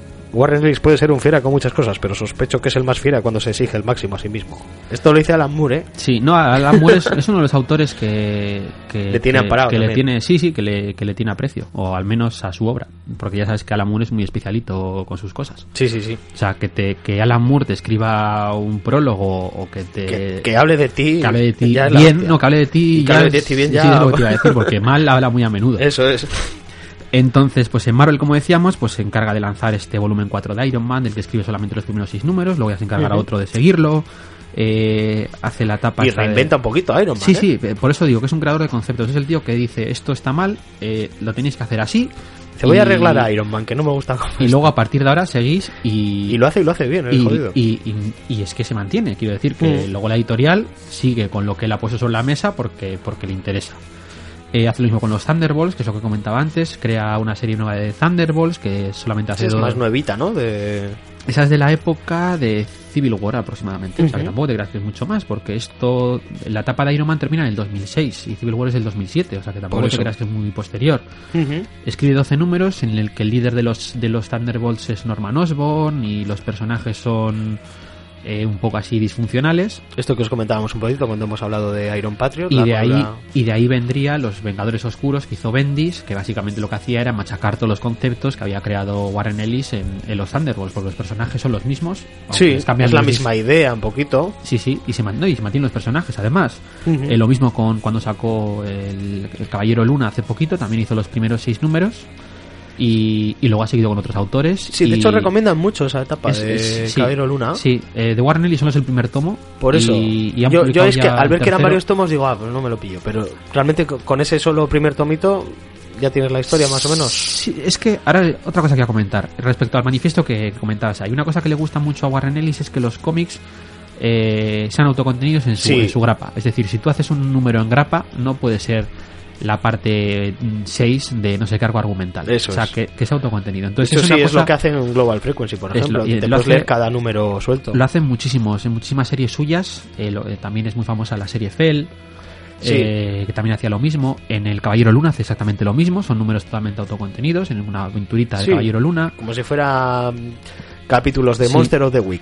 Y el ejemplo más claro de esto es eh, Planetary. Planetary es una serie que te cuenta una historia brutal, Tochísima. se- sí. serializada, pero cada uno de los números, con excepción de, de creo que del último y de uno que hay hacia la mitad, Son disfrutables. son todos totalmente independientes, en el que te crea un montón de conceptos, en el que te mete un montón de ideas locas y que las desarrollan exclusivamente en ese número con un montón de homenajes a, a ciencia ficción, a pulp, a la historia del cómic. De hecho, os recomiendo buscar este, ¿eh? Manifiesto del viejo bastardo de Warren Ellis. Supongo que si buscáis Manifiesto de Warren Ellis lo podréis leer. Es bastante ilustrativo. De hecho, me gustaría leerlo, pero no lo voy a hacer. Sé que es bastante largo Sí, y sí, sí. alargaríamos el programa innecesariamente. así que aquel que quiera leerlo, pues que lo busque. Vale, pues bueno, decir sin más que actualmente eh, pues le tenemos eh, haciendo en Marvel Karnak, que es la serie que ya me recomendamos cuando hablamos de los inhumanos. Sí. En Image está haciendo Injection y Tris. Eh, Tris está- que la ponen muy, muy bien. Te iba a ¿eh? decir que ¿La Tris, tienes leída? Tris está bien, Injection es una, es una jodida maravilla. Eh, a mí me ha gustado muchísimo. Y solo me he leído el primer tomo, ¿eh? Porque es ¿Qué lo está que ha editado salido. aquí? El primer tomo. ¿Que, que compone seis números? O... Eh, sí, sí, los primeros seis números de la serie regular en Image. Lo El- tengo ahí apuntado en la lista de papillar, ¿eh? El dibujante es Declan Shelby, que es con el que hizo los seis numeritos de, del Caballero Luna. Eh, que de ahí pues se lo llevó a Image y ahí tiene su propia serie. Es muy similar a Planetary, pero con más corte fic- ciencia ficción. Eh, Planetary. Más era- incluso. Es que Planetary tenía muchos más elementos aparte de la ciencia ficción, porque jugaba con, con el pulp jugaba con elementos de fantasía, de terror, de cultura popular y sobre todo con elementos Sí, de los propios cómics. y- Aquí es eh, netamente ciencia ficción, aunque lo meta con, aunque luego lo mezcla con una movida fantástica, pero que tiene detrás una explicación de ciencia ficción. Que esto es una cosa que también vamos a ver en Extremis, eh, que, que crea un concepto un poco loco que, que es muy poco, muy poco creíble, Pero pero, lo justifica. lo justifica con Más o menos. más o menos Una sí, ciencia, como- una ciencia un poco mágica, pero. sí, pero se encarga de justificarlo, ¿no? Eh, aparte también está haciendo eh, James Bond en Dynamite, que también es una serie muy Ah, sí, me dijiste que. muy recomendable. que estaba muy bien. Está muy muy bien, por lo menos el primer Pues tomo que, ha salido. o- Barger. Barger. Barger. Sí, Vale. no, es, es un código, o sea que tampoco es... No es la película de Pamela Anderson, ¿no? No. Además es muy curioso porque está ambientado en la actualidad, pero... Porque hay, por la tecnología que sale, salen Sí. móviles, etcétera, pero pero parece de los 60. O sea, es todo como muy sesentero. El Luke es 60. El dibujo es sesentero al 100%. Ujú. La forma de, de hablar del personaje, la forma de las cosas que hace, todo el entorno alrededor, todo muy... Muy... ¿Cómo decirlo? Como muy... De guante blanco, pero pero ambientado en, en la actualidad y está está muy bien ese primer tomo que ya ha salido estáis viendo está- que está Warren. Ellis a nosotros nos encanta y nos parece todo todo lo que ha hecho recomendable. No, no tiene obras menores, así por así decirlo. Todo, todo es muy disfrutable. y por último esto sí que tiene tiene tela eh, comentamos cuando hablamos en el no solo Marvelous de del relanzamiento de DC Sí. dijimos que habían sacado el sello Young Animals Sí. eh, en el que iba a estar detrás eh, era Gerard Way Gerard Way, sí, detrás de. Pues- como jefe de esos Young, Young Animals. Pues eh, le han encargado a Warren Ellis que haga exactamente lo mismo, pero con el sello Willstorm, es decir, un relanzamiento del sello Willstorm dentro de. Eh, de esto todavía no, no ha salido nada, pero Imagino que reflotará su DV8 y su Stormwatch eso es, esas cositas. sí, y, y seguro que seguro que lo peta, porque Sí, pero digo que es un autor. John Blood no estaba en Wilstorm, ¿no? Era en otra. Era eh, John Blue, yo creo que sí, es, Sí, es- el de El de Bad Rock. el y de- Stormwatch creo que era el Fuji, ¿no? Que el, el bicho gordo fuerte. el- a ver, tenían un Ba- bicho Bad- gordo fuerte. Bad Rock era el de John Blass, Sí. que era que, claro, eso es de Rob Liefeld. Sí, es que Sí. pensaba- también entendí otra cosa. Estaba pensando en el Y en de- el, el bicho gordo fuerte era el Fuji, me parece. Ujú. Sí, es- esos los, tengo, los tenía leídos en la época, esas rapillas. Que no mirabas ni el número, te comprobas Sí, una y sí. pillabas la historia a la mitad y bueno. Vale, Pero pues- había, había ideas muy curiosas en, Sí, en sí. los cómics de, Yo ya digo que principalmente es un tío que, que- que- que crea muchos conceptos geniales y que además luego los sabe desarrollar. Eh, por finalizar, pues decir que Ellis es un tío que es muy activo en internet, muy muy activo. Eh, tiene su propia página web, eh, escribe una columna todos los días eh, sobre sus mierdas, sus cosas, eh, no necesariamente sobre el mundo del cómic, sino de cualquier otra cosilla. Eh, tiene también una news- newsletter a la que te puedes suscribir. Ajá. Y además ha tenido columnas en diversidad de páginas web, eh, quizás las más raras, por así decirlo. Está muy bien que sea uno de esos autores y que eso no vaya en detrimento de, de su, de Sí, su sí, labor como guionista. Porque normalmente suele pasar que.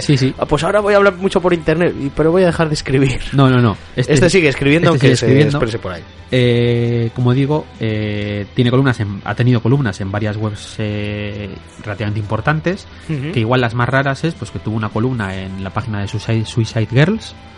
Y, ¿Ah, sí? y también en, en la web oficial de Second Life. Ajá. Eh, nada menos. Sí, con live, ¿eh? Sí, sí. Eh, Lo que lo iba a petar. Bueno, tenía, él tenía su avatar también por ahí dando vueltas y, Sí, hubo algún algún Sí. político por aquí también que, Sí. que dio algún discursillo en Sí, Second Life. sí, qué maravilla. Entonces, Con erótico resultado. que no, sí. que no se calla nada. Es también muy activo en Twitter. Yo personalmente recomiendo recomiendo seguirle en Twitter. Mira, pues vamos a seguirle ahora mismo. Desde, Me parece muy bien. Desde Marvelous el Twitter. Y además, el tío le gusta mucho los A podcasts. ver si nos sigue también. Sí, le Si no gusta. sabrá castellano. le no creo. Cachis, la man. Le gusta mucho los podcasts y tiene un podcast de, de música ambient que se llama Spectre Module, pero que es, eh, es solo música, no, no sale hablando, pero es pues música ambiental que pues que utilizará para escribir. Y igual le hago mención cuando publiquemos esto, a ver si no lo retuitea. Me parece maravilloso. y sí que quería decir que en una de las eh, creo que no sé si es la newsletter o porque la newsletter es más eh, contesta cositas, que preguntes y tal, eh, sin embargo la columna es un poco más directamente de opinión. Y tenía pues un articulillo en el que pues alguien le había preguntado cuál era su forma de trabajar y te contaba más o menos cuál era su día a día. Y, entiendes un poco por qué es tan prolífico, porque el tío está escribiendo, pues se levanta a las 11 de, de la mañana, se lee la prensa y alguna chorradilla más a la mañana y después Para un poquito para respirar y lo de- después de desayunar se pone a escribir hasta las 6, cena, sigue escribiendo hasta las 2, 3, 4 madrugadas y se va a la cama. O sea, es un tío Menudo crack. que es un auténtico crack. Y pues eso que nos gusta muchísimo y que mm, no le no dejéis de leer nada que sea de Warren Ellis. Y ya, por, por que tiene también algún cómic por ahí de Doctor Who, ¿eh? Sí, bueno, he mencionado que tenía una, una historia corta eh, publicada. en una- Creo que lo, lo tengo leído, de hecho, ese Sí. de, de Warren Ellis. No sé si era del sexto o del séptimo. Puede ser, porque esto Era es de uno de los dos. Esto es de principios de los 90. Sí, era del sexto o del séptimo. Pero así, antes de que hicieran la película. Sí, antes de la película americana.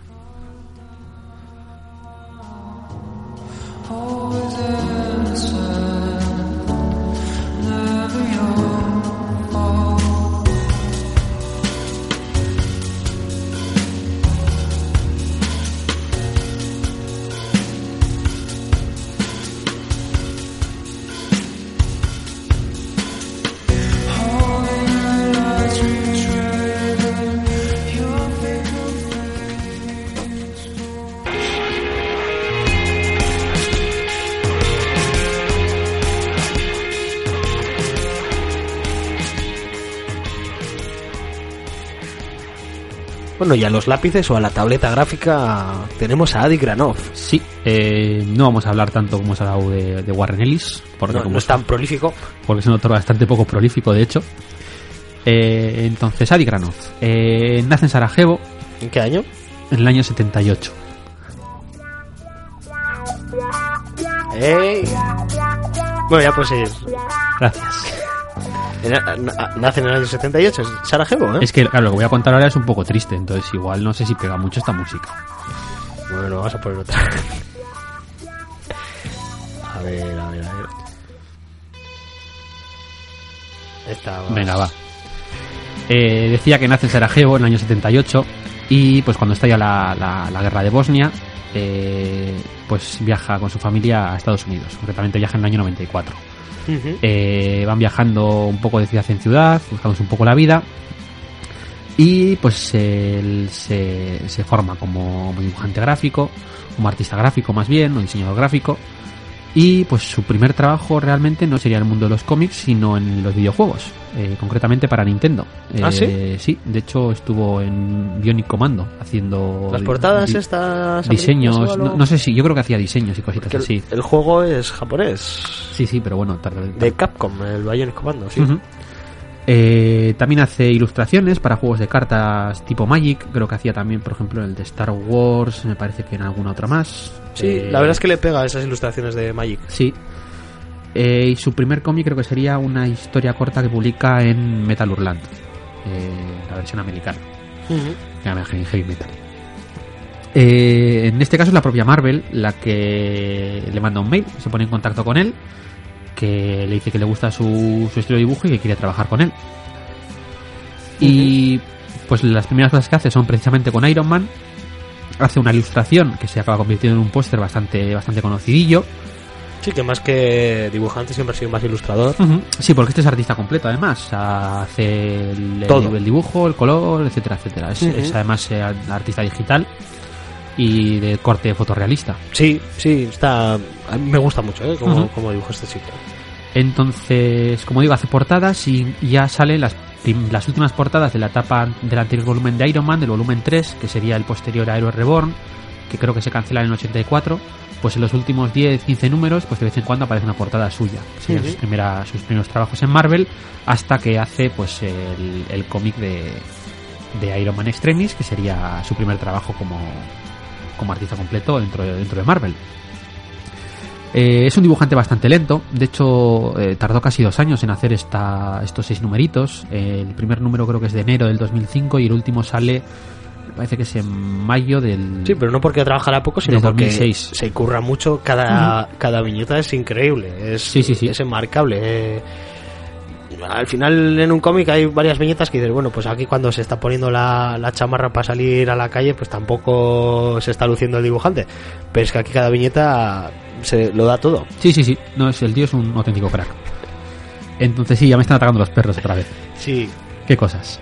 Entonces, eh, como digo, eh, tarda casi dos años en hacer esto y luego se dedica, pues fundamentalmente a hacer, a hacer portadas. Hace muchísimas portadas, eh, sobre todo de, de Iron Man, se convierte en el portadista oficial. Prácticamente todas las portadas que hace durante el resto de la etapa de este volumen 4 no está el de dibujante, pero eh, sigue haciendo las portadas. Eh, aparte de portadas, pues básicamente dos, dos, dos series cortas, que sería otra de Iron Man, guionizada precisamente por John Favreau, el, el, el director de, la- de las dos primeras películas de Iron Man. sí, el director de Zatura. Eso, sí, bien. Ay. Y una miniserie de Capitán América que se llamaría Living Legend, que guionizaría Andy Giegel. Eh, aparte de esto, pues a- de vez en cuando hace algún filín, eh, no, no el número completo, sino pues las típicas historias cortitas de seis números, que igual en algún número, número redondo o algún número especial que salen, pero, pero nada más. Eh, sí que cabe destacar que gracias a este cómic de Iron Man Extremis, es, aparte de convertirse en el portadista de Iron Man, digamos por excelencia, eh, pues por su forma de dibujar el traje, ese fotorrealismo que tiene, porque la verdad es que el traje de, de, de Adi Granov queda, queda muy muy bien. Sí, sí, sí, está muy chulo. Eh, pues eh, ha trabajado el- en las propias películas de Iron Man, como en el diseño de producción. Ah, para conceptar Sí, eso, cositas. eso es, y el diseño del traje de las películas de Iron Man es, es, es suyo.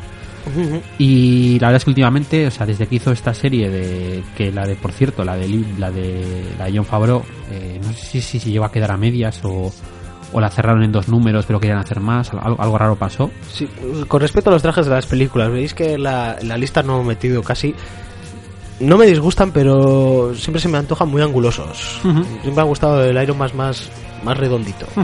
Y la verdad es que en, en este Iron Man Extremis está ahí entre el estilo de las películas más angulosos y, y, el, y el bastante clásico, redondito, que Sí, sí. de toda la vida. Está muy bien. No, pues eso, que más allá de hacer de hacer muchas portadas, no, no he vuelto a trabajar en un cómic completo. Eh, no solo para Marvel, además, es decir, que trabaja para varias editoriales independientes dentro de, de Estados Unidos, también ha hecho portadas de Dynamite y alguna cosita más.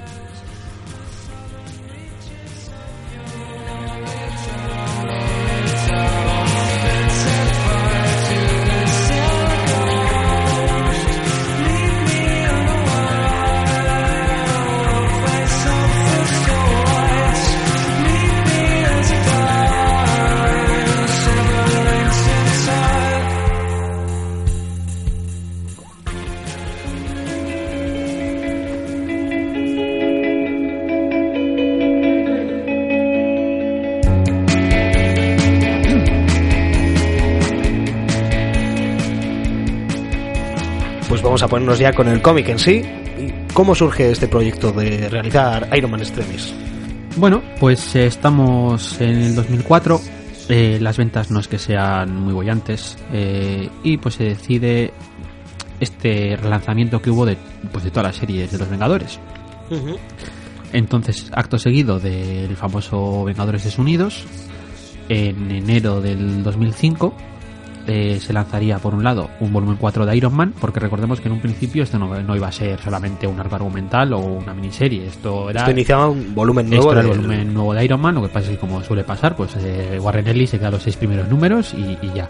Entonces se plantea el volumen 4 de Iron Man, saldría también en enero el, el Capitán América de, de Drew Baker, Sí. nada menos, y los Nuevos Vengadores de, de Bendis. Eh, Todo bueno, ¿eh? Sí, sí. Y Thor, pues se queda en la cuneta. Eh, justo la última etapa, coincidiendo con, con Vengadores Unidos, había sido esta, este Ragnarok que había. Y pues se mueren todos los personajes asgardianos. Y pues se queda un poco en hiato. Y no hay serie nueva de Thor. Y, y Thor no volvería hasta después de la Civil War, que sería en el 2007, un par de años después. Sí. Eh, recordemos que ya estaba Quesada a los, a los mandos de Marvel. Ujú. Había entrado ya de jefe en el 2000, estamos hablando del 2004, enero del 2005.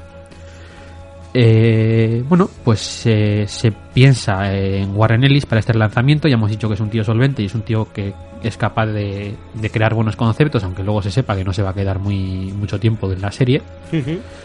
Eh, lo que pasa es que bueno, pues los retrasos en la serie fueron importantes. Eh, el primer número, como digo, sale en enero del 2005 y el número 6 sale en abril del 2006. Es decir, eh, un mes, o sea, un año, perdón, y, y cuatro meses después.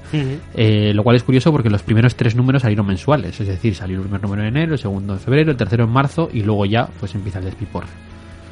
Eh, la serie, bueno, por comentar, continuaría con otro equipo creativo. Estarían ahí los, los Nauf, Daniel Nauf y Charles Nauf, que son, creo que son además, no son hermanos, son padre e hijo. Ajá.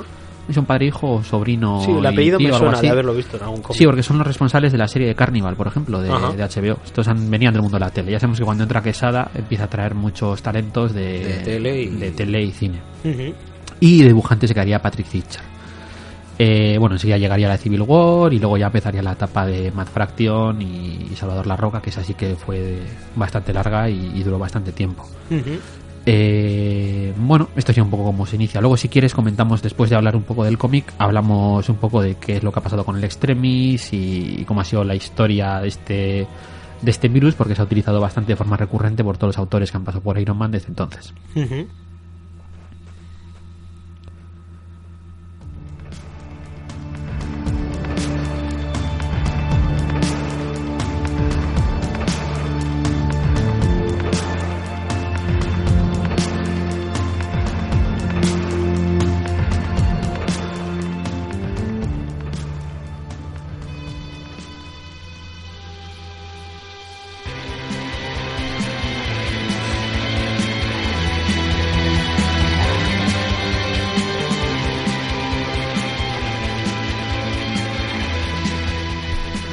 vamos a contar un poquito la, la historia de este Iron Man Extremis del año 2006. Muy bien. ¿Qué es lo que le pasaba aquí al amigo Tony? Bueno, pues como no podría ser de otra forma, tenemos una historia de, con muchos cortes de sci-fi. Tratándose de Warren Ellis, no podía ser de otra, de otra forma, como digo. Eh, tenemos un Tony Stark pues bastante atormentado por su pasado como creador de armas, por un lado, y por otro también pues por no ser capaz de avanzar ¿no? en, en la creación tecnológica de Sí, se siente atascado creativamente. Entonces, de hecho, al principio tenemos una, una secuencia bastante potente en la que hay una entrevista con un, con un documentalista. Sí, que le mete bastante caña. Pero, Sobre todo por su pasado con el tema de las armas y todo esto. pero que termina, a mí me gusta muy mucho cómo termina toda esta conversación en la que pues el tío le va Bueno, como es el caña. primer número, puedes contarlo. Sí, pues que le da, le da mucha caña con el tema de las armas. Le Él enseña- se defiende como puede, más o menos. Sí, le enseña, le enseña fotos de, pues, de niños que han sufrido con, con- con sus armas y que se han quedado pues lisiados y amputados. Sí. Y al final termina la entrevista un poco, pues el, el presenta- el entrevistador le dice si me conoces y si sabes la obra que yo hago, los documentales que yo hago, ¿por qué has accedido a hablar conmigo? Y él le contesta que antes le, le conteste era una pregunta, que lleva todo este tiempo eh, haciendo esto creyendo que, que va a hacer el, el mundo un sitio mejor. eh, haciendo estos documentales le de pregunta ver- críticas. le pregunta También ver- digamos que es la época un poquito de Michael Moore Sí, y todo sí. esto.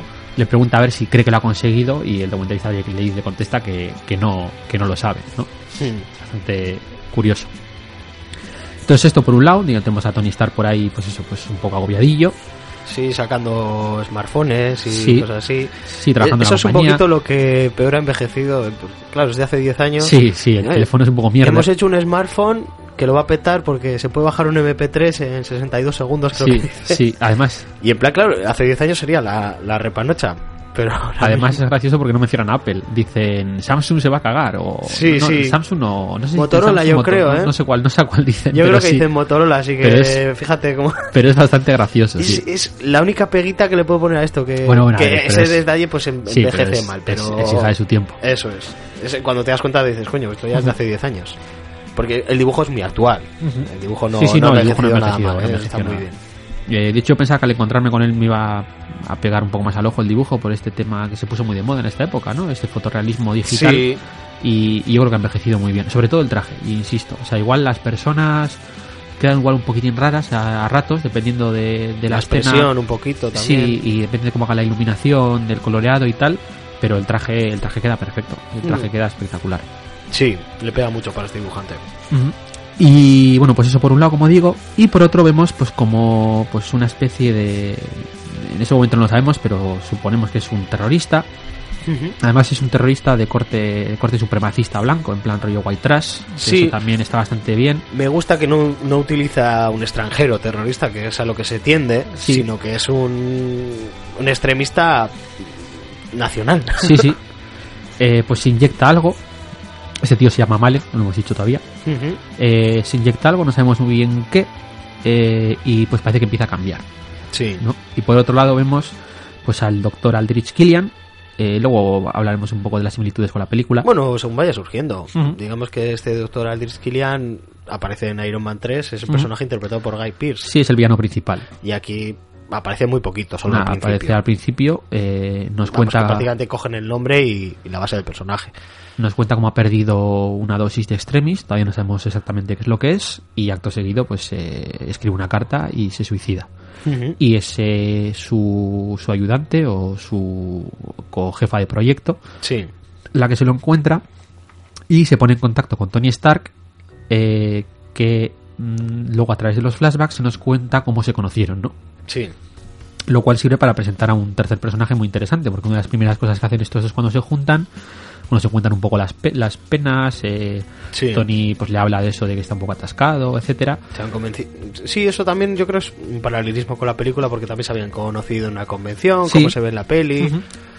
Y, y se van a ver pues a una tercera persona que también conocieron en esa convención. De hecho, se conocieron asistiendo a la, a la charla de, este, de esta persona, que es un tal Sal Kennedy. Y pues bueno, es un tío bastante entrañable, ¿no?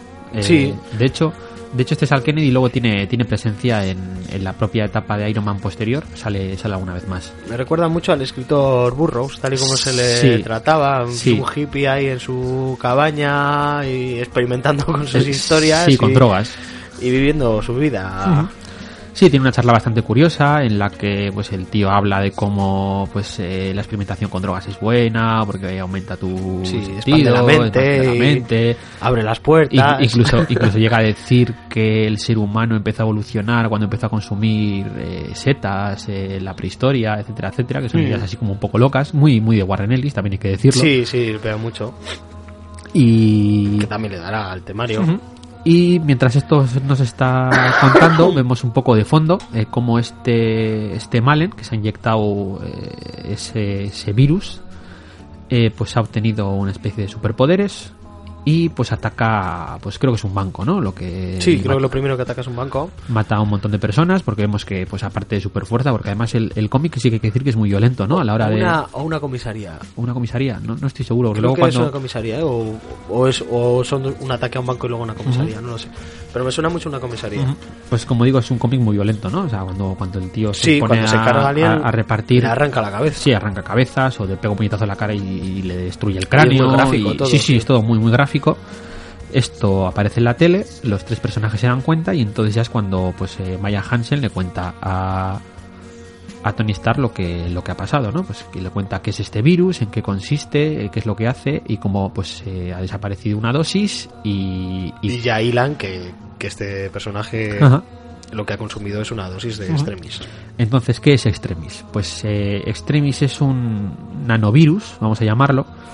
Eh, se supone que es un virus, pero es todo en plan nanotecnología, etcétera, que lo que te hace es reconfigurar el código genético para convertirte en superhéroe.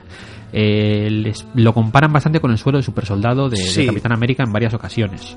Solo que en lugar de ser un experimento, digamos, eh, científico de corte pulp, eh, lo mezclan más con elementos de ciencia ficción, en plan pues nanotecnología, etcétera. Entonces, bueno, pues eh, ese va a ser un poco el argumento del cómic, como pues Iron Man Va a eh, enfrentarse con- va a enfrentarse con este personaje. Con este Malef afectado por el extremis y le da una soberana paliza. Sí, la primera, el primer enfrentamiento que tienen eh, se dan se dan de leches y, y Iron, Iron Man sale bastante mal parado. Y ahí es donde yo creo que Warren Ellis eh, quiere destacar los fallos que él le ve a Iron Man. Qué es, qué es lo que podría mejorar, ¿no? Eh, Sí, porque al fin y al cabo lo que dice lo que dicen al principio es eso, que es que él no, se ve muy limitado. que no deja de ser un hombre con un traje, no Y un traje que para controlarlo, pues es complicado. Tiene que dar órdenes, eh, ahora los repulsores, tal y cual. Y pues en, en la obra, pues después veremos cómo todo eso va a cambiar. Por No sé si terminar de contarlo. Sí, yo sí, o- sí, una de las cosas Porque quiero tampoco es comentar. cargarte. el No, la, verdad es que no. Sí, comentar un- lo del tema de la escena. eh, en esta pelea tenemos una escena que, que se recoge prácticamente exactamente igual en la primera película de Iron Man. que Es lo que comentamos antes. eh, Del coche. Sí, eh, en, en Off the Record. sí. Que probablemente cuando se planteó la primera película de Iron Man se cogería muchas cosas de este Extremis. En primer lugar porque es reciente y en Sí, era el segundo- cómic que acababa de salir de Iron Man cuando estaban haciendo la película. Sí, Y es una obra muy contenida. Y como has dicho tú también, vamos a hacer una película de Doctor Extraño, pues léete el juramento. Vamos Sí. a hacer una película de Iron Man, Pues- pues, léete pues Extremis, que además acababa de salir el año anterior. sí, sí. Y es en lo que se han basado. De hecho, también pensábamos que iba en la segunda peli iba a ser de Extremis y al final es en la tercera en la que co- cogen las ideas de Extremis Sí, para aunque, a la aunque muy, muy por encima. Sí, sí, sí, muy sui generis. Eh, sí que yo creo que sí que podemos comentar eh, ese giro un poco que hay, eh, no, no es exactamente al final, sino Sí, a sino mitad de a la mitad obra- de la obra que pues Iron Man decide eh, a, a- Tony Stark ha terminado muy, muy fastidiado de la pelea, le ha roto la mano, de hecho está medio muerto y le pide a esta doctora que le, le, le sí, sí, básicamente. Le tunee una dosis de extremis porque es que si no se la toma va a morir. Y así lo hace, pero él ha metido ahí la mano un poquito dentro Sí. de ese tuneo, de esa dosis de extremis. Y pues esto, como además luego va a tener peso en cómo sale Iron Man de esta historia. Sí, por eso- por eso lo decía. Hoy en día, eh, pues va a utilizar esta nanotecnología pues para, para repararse los huesos que se le han roto, todo esto. Y también para tener una conexión ma- mejor con el traje. Eh, tener una conexión mental con el traje y ser un mejor Iron Man.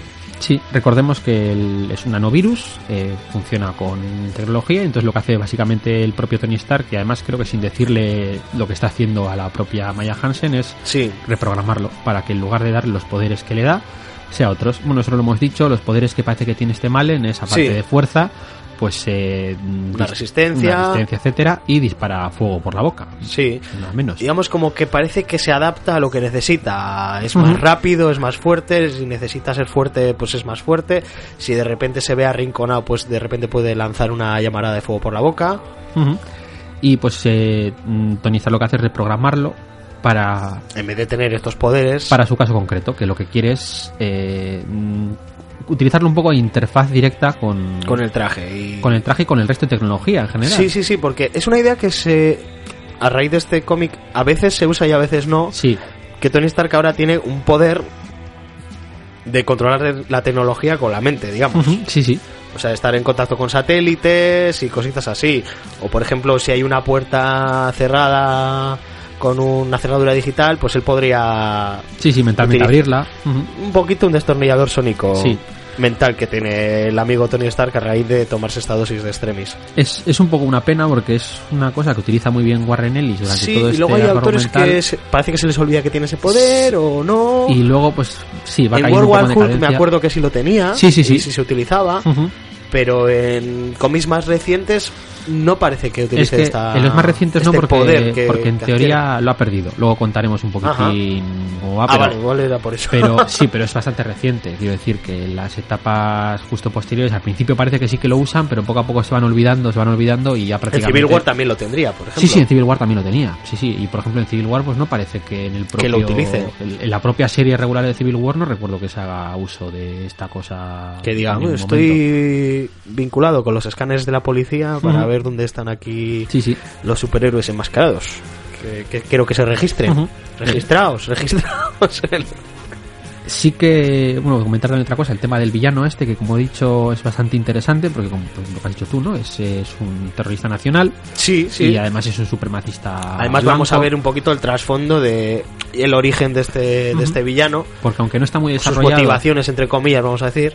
aunque no está muy desarrollado, sí que no se nos dan flashazos de la vida de este hombre y nos cuentan en flashbacks pues eh, como sus padres también pues pertenecían a un grupo de estos de, ¿Y por qué odia a la policía? de no queremos pagar impuestos, etcétera, etcétera, y como son asesinados entre comillas por la policía en una redada en presencia de él y, y- y que es lo que hace que se convierta en lo que es hoy en día, ¿no?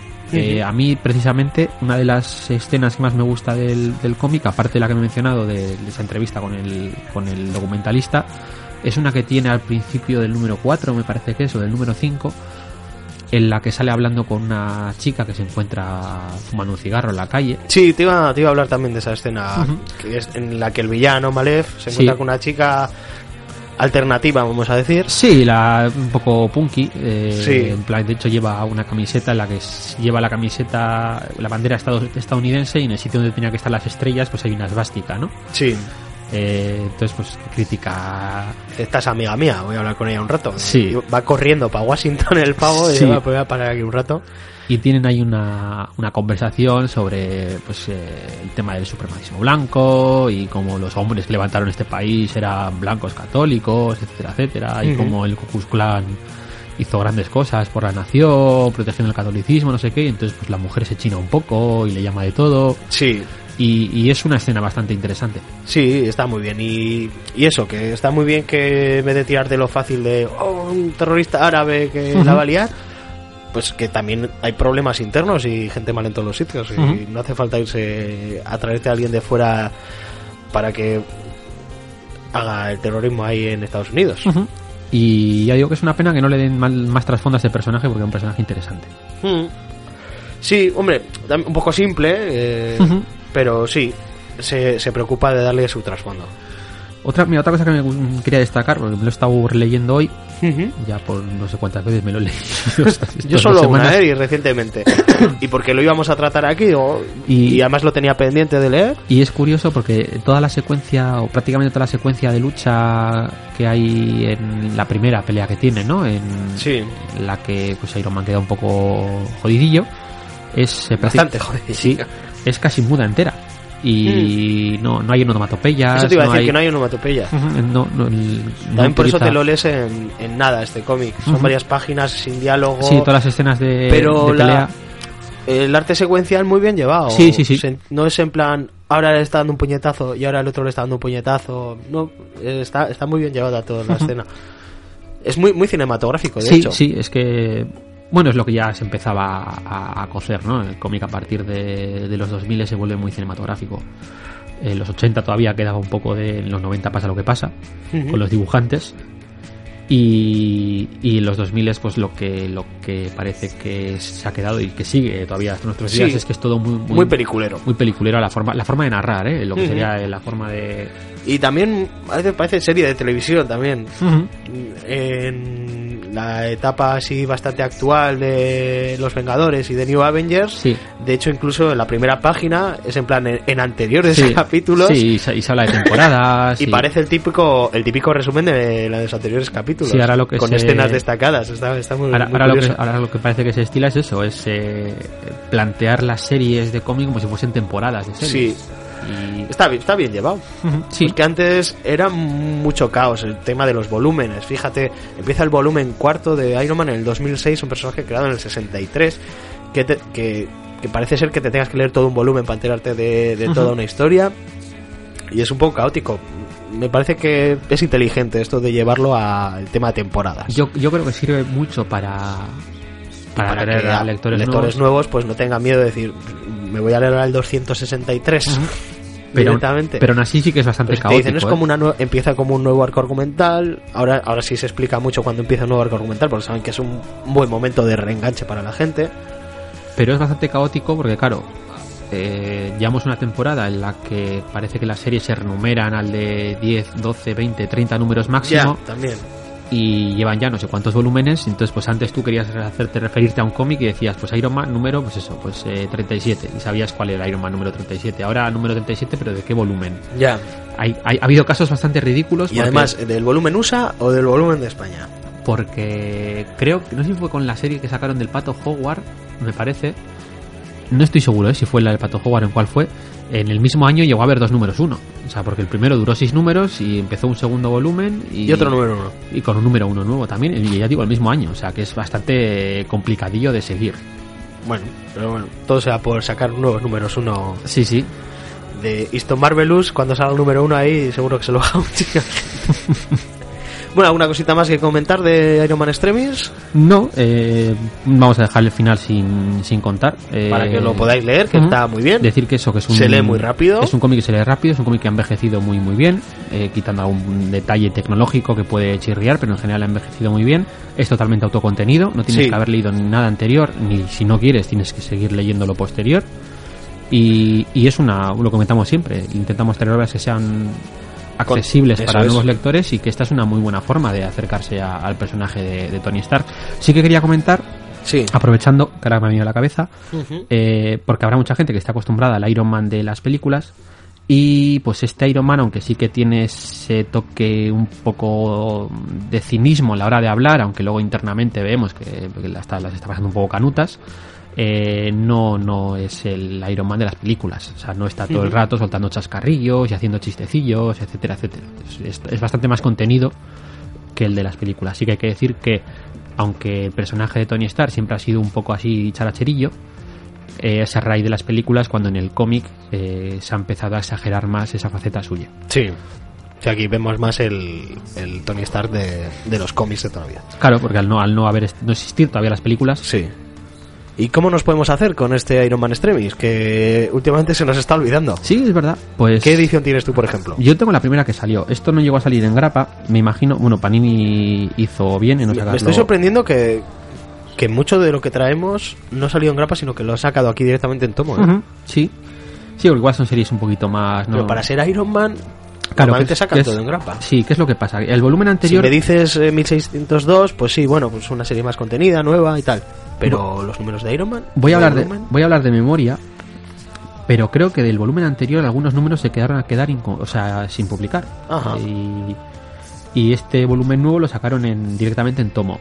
Creo que es buena idea teniendo en cuenta lo que pasó después, es decir, eh, Iron Man, el número uno de Extremis, sale en enero eh, y el 6 sale en abril del año siguiente. O sea, si esto hubiese salido en grapa en España, hubiese sido un Cristo. Sí. Por lo menos para seguirlo. Sí. Entonces, pues esta edición es la primera que sale. eh, la colección 100% Marvel, eh, mm, recopilando los seis tomos. ¿De qué año será eso? ¿2012? Pues por ahí? esto, no, No, claro, mucho no, antes. esto será el 2000, pues si terminó, pues, como mucho 2007, y, y no creo que llegue al, al 2007, a ver si viene por aquí, no, 2006 directamente. 2006 salió. Ujú, sí, cuando ya estaba la, la tapa completa en las seis grapas publicadas en Estados Unidos, lo sacaron en tomo. Eh, luego siguieron publicando en tomo Iron Man, además, con la tapa que hemos mencionado antes, y es ya a raíz de la etapa posterior a Civil War cuando creo ¿eh? cuando Iron Man se convierte en director de Shield cuando empieza ya la etapa en grapa que, que sigue a día de hoy a día de hoy siguen sacándola en grapa y de hecho hay dos series regulares de Iron Man en Estados Unidos en España han empezado a publicarlas en la misma grapa pero a raíz de ese esa cosa rara que han hecho con la segunda parte de Iron Man Sí. Eh, van a sacar una segunda serie en grapa en Iron Man y vamos a tener dos series de Iron Man en grapa también en España. El es infame Iron Man. el infame Iron Man va a salir en grapa en España independientemente de Iron Man de toda la vida. ¿Y cuánto cuesta esta edición que tienes tú, la de 100% Marvel de Pues a mí blandita? esta me costó 10 euros con 50. 10.50, todavía los seis números, la verdad es que está muy bien. Sí, bueno, claro, es que luego he estado pensando en el año 2006, es que hace 10 años de esto. Claro. Y esto, pues no sé si. Yo creo que no está en la de colección de Marvel Héroes, ¿eh? En Marvel Heroes yo no sé si llegó a salir, tengo mis dudas, pero sí que creo que ha salido un... Sí, un- lo un tengo tomo- aquí, el de Marvel Deluxe. Sí. Marvel Deluxe está a 19.95, salió en el 2013. Ujú. ¿A qué, qué- qué precio has dicho? 19.95. Hostia puta. Claro, es tapadurita, pero es que tiene un extra. Ah. Te iba a decir. Lo llaman el montaje del director. Tiene 40, 40 páginas más. Ajá. No sé si será igual de bocetos y cositas así. Pues no tengo ni idea. Pero sí, sí. Mira, a ver si la encuentro porque me ha gustado esta historia y, y hay una edición que se llama Director's Cut. Ujú. Y es la que está editada aquí, está agotada, pero bueno, me imagino que pues, indagando un poquillo se podrá encontrar. Wallapop, quieres decir, ¿no? Por ejemplo, sí, o mil anuncios y esas cosillas. Y eso, 200 páginas, que pues eso, 40 páginas más que la anterior edición. Ujú. No Igual- sé muy bien en qué, se- en qué consistirán, si son Hombre, si- extras o si- si no creo, porque si son más extras, páginas no creo tendría que extras. tenga de- Igual- dentro de la historia. Igual, igual sí, igual hizo más páginas. igual algún epílogo o alguna cosa. Ujú. Ujú. Pues sería curioso de verlo. Si la consigues, me la pasas. Vale, Y ya lo comentamos buscar, ¿eh? en otro en otro programa. porque no lo tengo, así que me, me voy a buscar esta.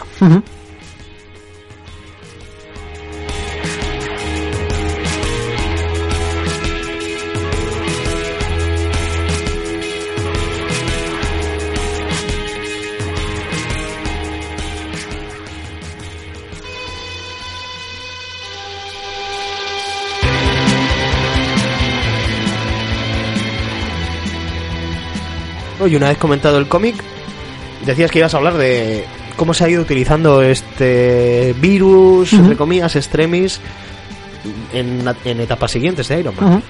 Sí, porque desde su creación eh, en el 2005 ya digo que ha sido un, pues, un elemento recurrente en todas las historias de, de Iron Man. Tarde o temprano todos los guionistas utilizan el virus extremis de una forma u otra.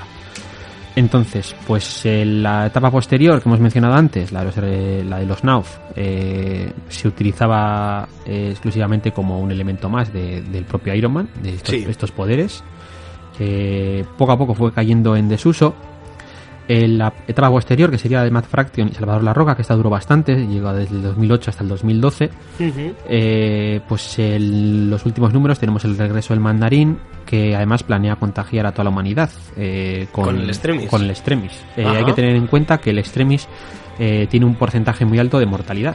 Sí, Eh, claro, no todos sobreviven. De hecho, cuando, cuando Tony Stark decide tomarlo, no sabe si va a salir de esa, pero como puede morir de todas maneras, Sí, se la juega. pues aquí llegan a decir que mm, la tasa de supervivencia es cerca del 2% y entonces la idea es contagiar Hostia, a toda la humanidad para Que queda un 2% de que en gente más fuerte, etcétera, etcétera.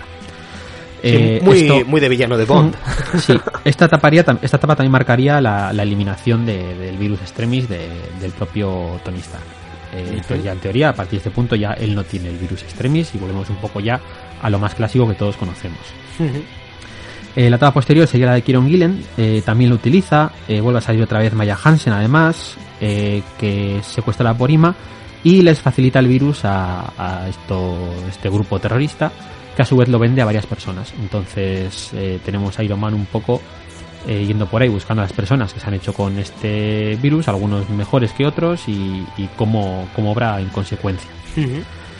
Eh, además, eh, esta etapa marcaría también la aparición, como hemos mencionado antes, de, de Arno Stark, el hermanastro de Tony Stark. ¿Esto en qué año estamos hablando, más o menos? Pues esto sería el 2013, 2014. Ujú. Bastante actual. Sí, sí.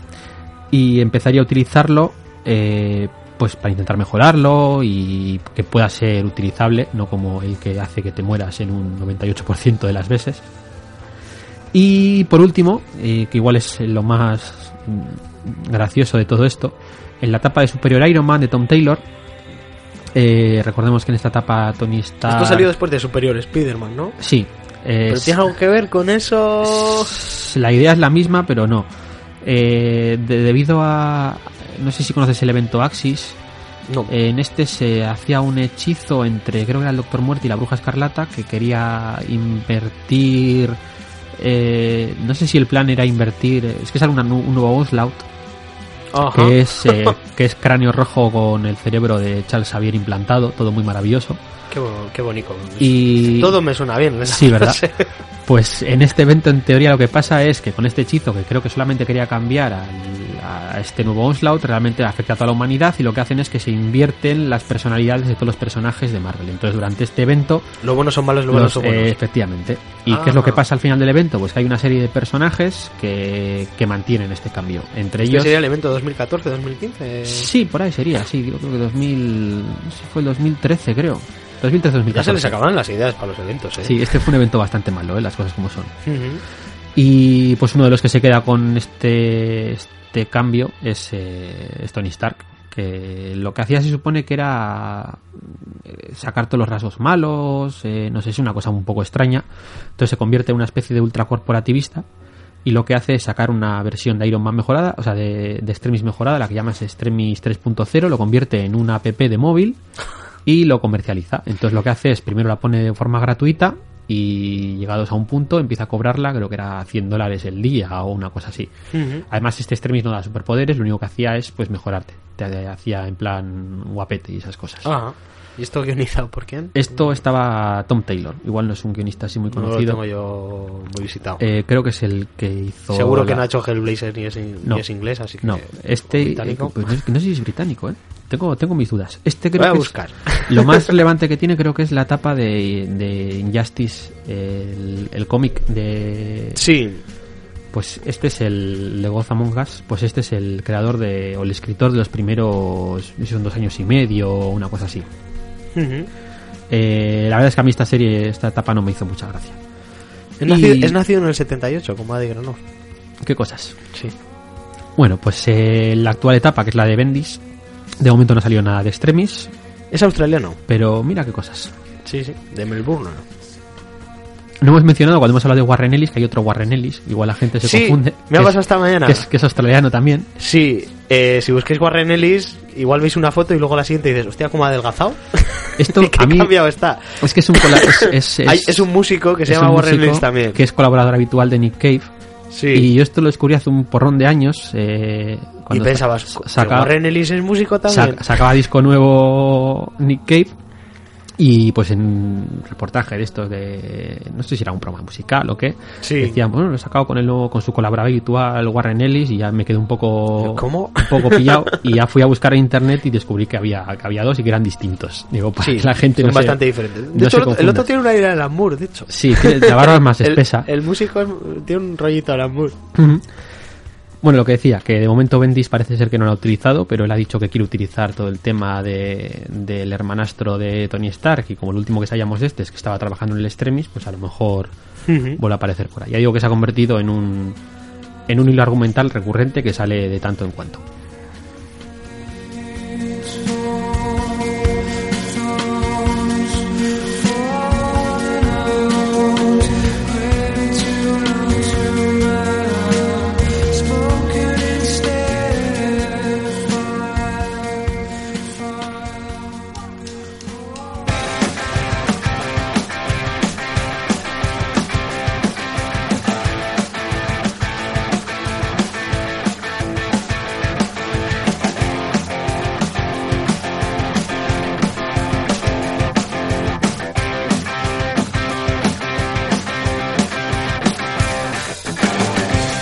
Recordamos que Marvelous es un podcast que se distribuye bajo licencia Creative Commons y que la música que utilizamos también está registrada como Creative Commons y en este caso conseguida a través de la plataforma Jamendo.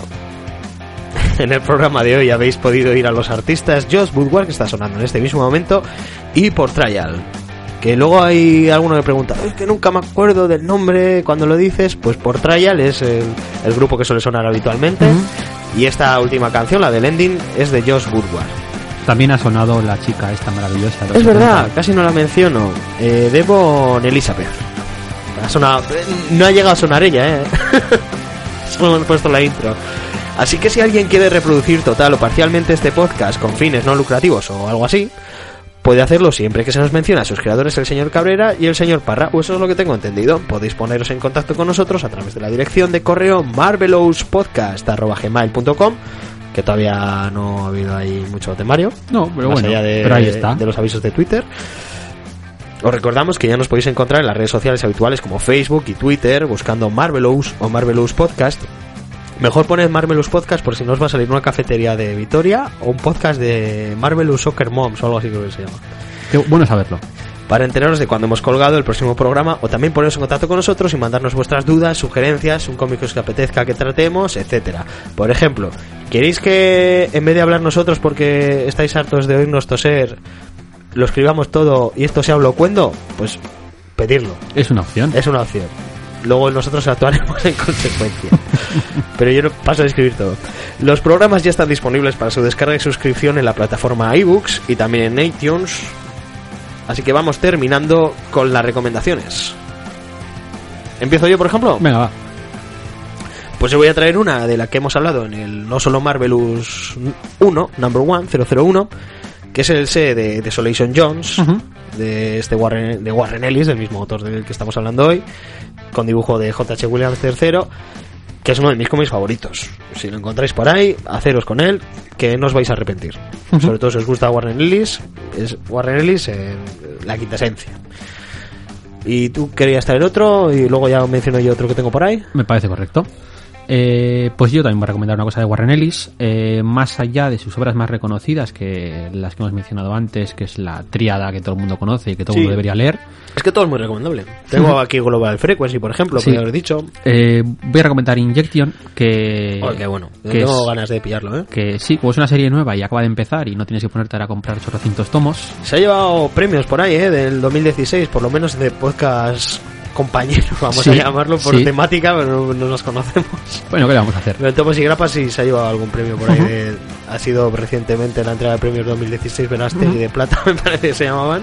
Eh, a ver qué pasa con, con los Cisnes de, de este año. A ver, a ver. A mí me parece una serie muy... Porque ha habido cómics muy chulos este Sí. 2016 y el de Visión sobre todo también está siendo muy muy bien considerado en Sí. todas las polls ahí de Sí, la gente. y el serie Babilonia, que no me cansaré de recomendarlo. Yo creo que lo voy a mencionar en todos los programas a partir Me de parece bien. Es mejor mencionar serie Babilonia que, Sí, sí, que Arroz colega Sí, sí. Entonces, bueno, pues es una serie que digo que es de ciencia ficción. eh, no es el típico estilo de, de Warren Ellis de un número, eh, una historia. O sea, en este caso es muy posible cuando tú te lo empiezas a leer estés muy perdido. Pero termínate el primer tomo, de verdad. Y ya se muy, muy, muy, muy recomendable. Deja, Eh, deja enigmas eh, abiertos, pero se entiende de qué va ¿Cómo la está serie. editado aquí? ¿Es, ¿Es tapa dura, es tapa blanda? ¿Cómo Está en, va? tapa, está en tapa blanda, eh, creo que lo está editando Norma, me parece, lo estoy diciendo un poco de memoria, eh, porque como los, las series de Image aquí cada una la, la Sí. edita su padre o su madre, yo creo que es de Norma, no sé si es de Norma o de Planeta, tengo, tengo se- serias dudas, pero insisto, un, un cómic muy recomendable, el segundo tomo ya salió en Estados Unidos, no debería salir aquí a mucho tardar. Y la serie sigue abierta. El dibujo también, no lo hemos mencionado, es de, de Glenn Shelby, que es el de Moon Knight, como hemos dicho antes. Es muy, muy El de bueno. Caballero en una, sí. Sí. Y ya digo, una serie que, pues de lo que está haciendo actualmente Warren Ellis, eh, yo creo que es lo mejor. A mí me gusta más que Karnak. O sea, con eso ya lo digo todo. Ujú. Joder, pues a mí Karnak también tengo muchas ganas de, pillarlo. Pues voy a recomendar otro cómic de Warren Ellis, esta vez dentro del universo Marvel, pero muy a su manera. Es una gamberrada de Warren Ellis total. No se suele tirar tanto por el humor. Sí. Siempre mete alguna coña por ahí, pero este es de, de humor total. Es el Next Wave, que no es tan conocido. A mí me gusta mucho. De hecho, lo tienes tú en casa Sí. pendiente de lectura Sí. para traerlo aquí a un futuro no solo Marvelous. Así que O Marvelous, quiero decir también. eso, no, más, más bien de Marvelous. Mira, además ya nos ahorramos que hemos hablado ya de Warren Ellis. y Sí, decimos, sí, como hablamos de Warren Ellis ya en sí. programa, pues hablaremos de ese Next Wave con dibujo de Stuart Immonen. Sí, que es un dibujante Me que gusta mucho, es muy estilo Cory Walker, el Sí. dibujante de Invencible. Sí, es muy dinámico, muy colorista, pero está, está muy, muy bien. Rollito cartoon pero bien llevado, está, está muy bien. Ese Next Wave está editado en dos tomos, creo que son de 12 euritos cada uno, en estos de tapa blanda en colección 100% Marvel. Si los encontráis, yo creo que no os vais a arrepentir. ¿Y tenías alguna recomendación más? Pues como hemos tenido Iron Man y también no hemos recomendado nada de Iron Man, eh, es complicado com- recomendar cositas cortitas de Iron Man porque Sí, generalmente yo es que estaba pensando y, y es que este Iron Man Extremis me parece lo más recomendable Sí, de Iron Man porque, sí, es cortito, la mayoría de las contenido. etapas son largas y tal. Bueno, pues voy a recomendar el, el Iron Man Ultimate, que es un El último serie- Iron Man, el de Orson Scott Card. Es una serie un pelín polémica, no hay a todo el mundo no le gusta, pero esta sí que es muy, muy ciencia ficción, Sí. no excesivamente futurista.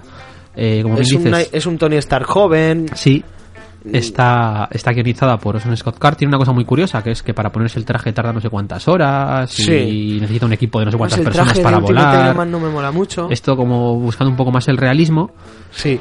pero está muy bien. Además son A mí me gustó, pero no me encantó esa serie.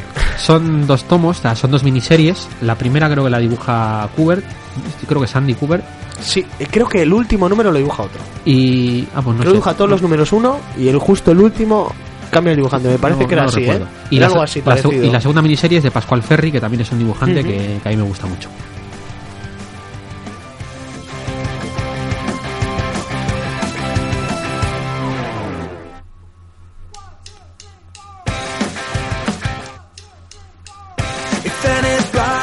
Pues nos despedimos hasta el próximo programa en el que hablaremos de los Vengadores de Geoff Jones. Pues, eh, también eh, estuvimos hablando un poquito de Geoff Jones en el No Solo Marvelous 2. Sí. Eh, compone las obras Zona Roja y La Búsqueda de Hulk. Sí, bueno, está eso- editado eso es- en esta colección de Marvel Heroes que tanto sale aquí en el programa. Creo que tiene algún numerito más suelto, pero la etapa fue un pelín más larga. Pero nos centraremos en esos dos. Pero bueno, mencionaremos también la etapa entera, porque es una etapa muy cortita y es de lo único que ha hecho Geoff Jones en Marvel. O sea que vamos a O sea, aprovecharnos. pa- para poder hablar de Geoff Jones, pues Sí. hay que hablar de eso. Oye, que está muy bien, ¿eh? No, Sobre es, todo es Zona una etapa- Roja. sí, sí, sí, sí, a mí me gustó mucho eso, sobre todo zona roja. Y había una polémica por ahí por medio que también mencionaremos. Hay más movidas que la movida de Miracle Man. Hasta el próximo programa. Adiós.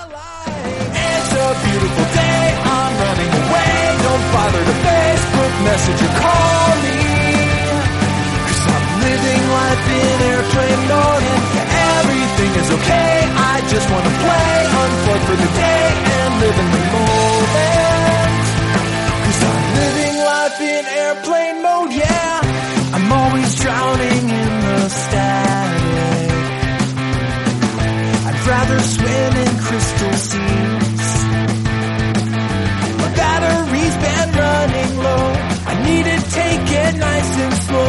just a while. You won't be hearing about my weather. And you won't see my breakfast pics. Videos of kitty cats all gussied up in pretty hats. You'll have to wait. I hope it's not a tragedy hope you don't get mad at me. It's a beautiful day. I'm running away. Don't bother to pay.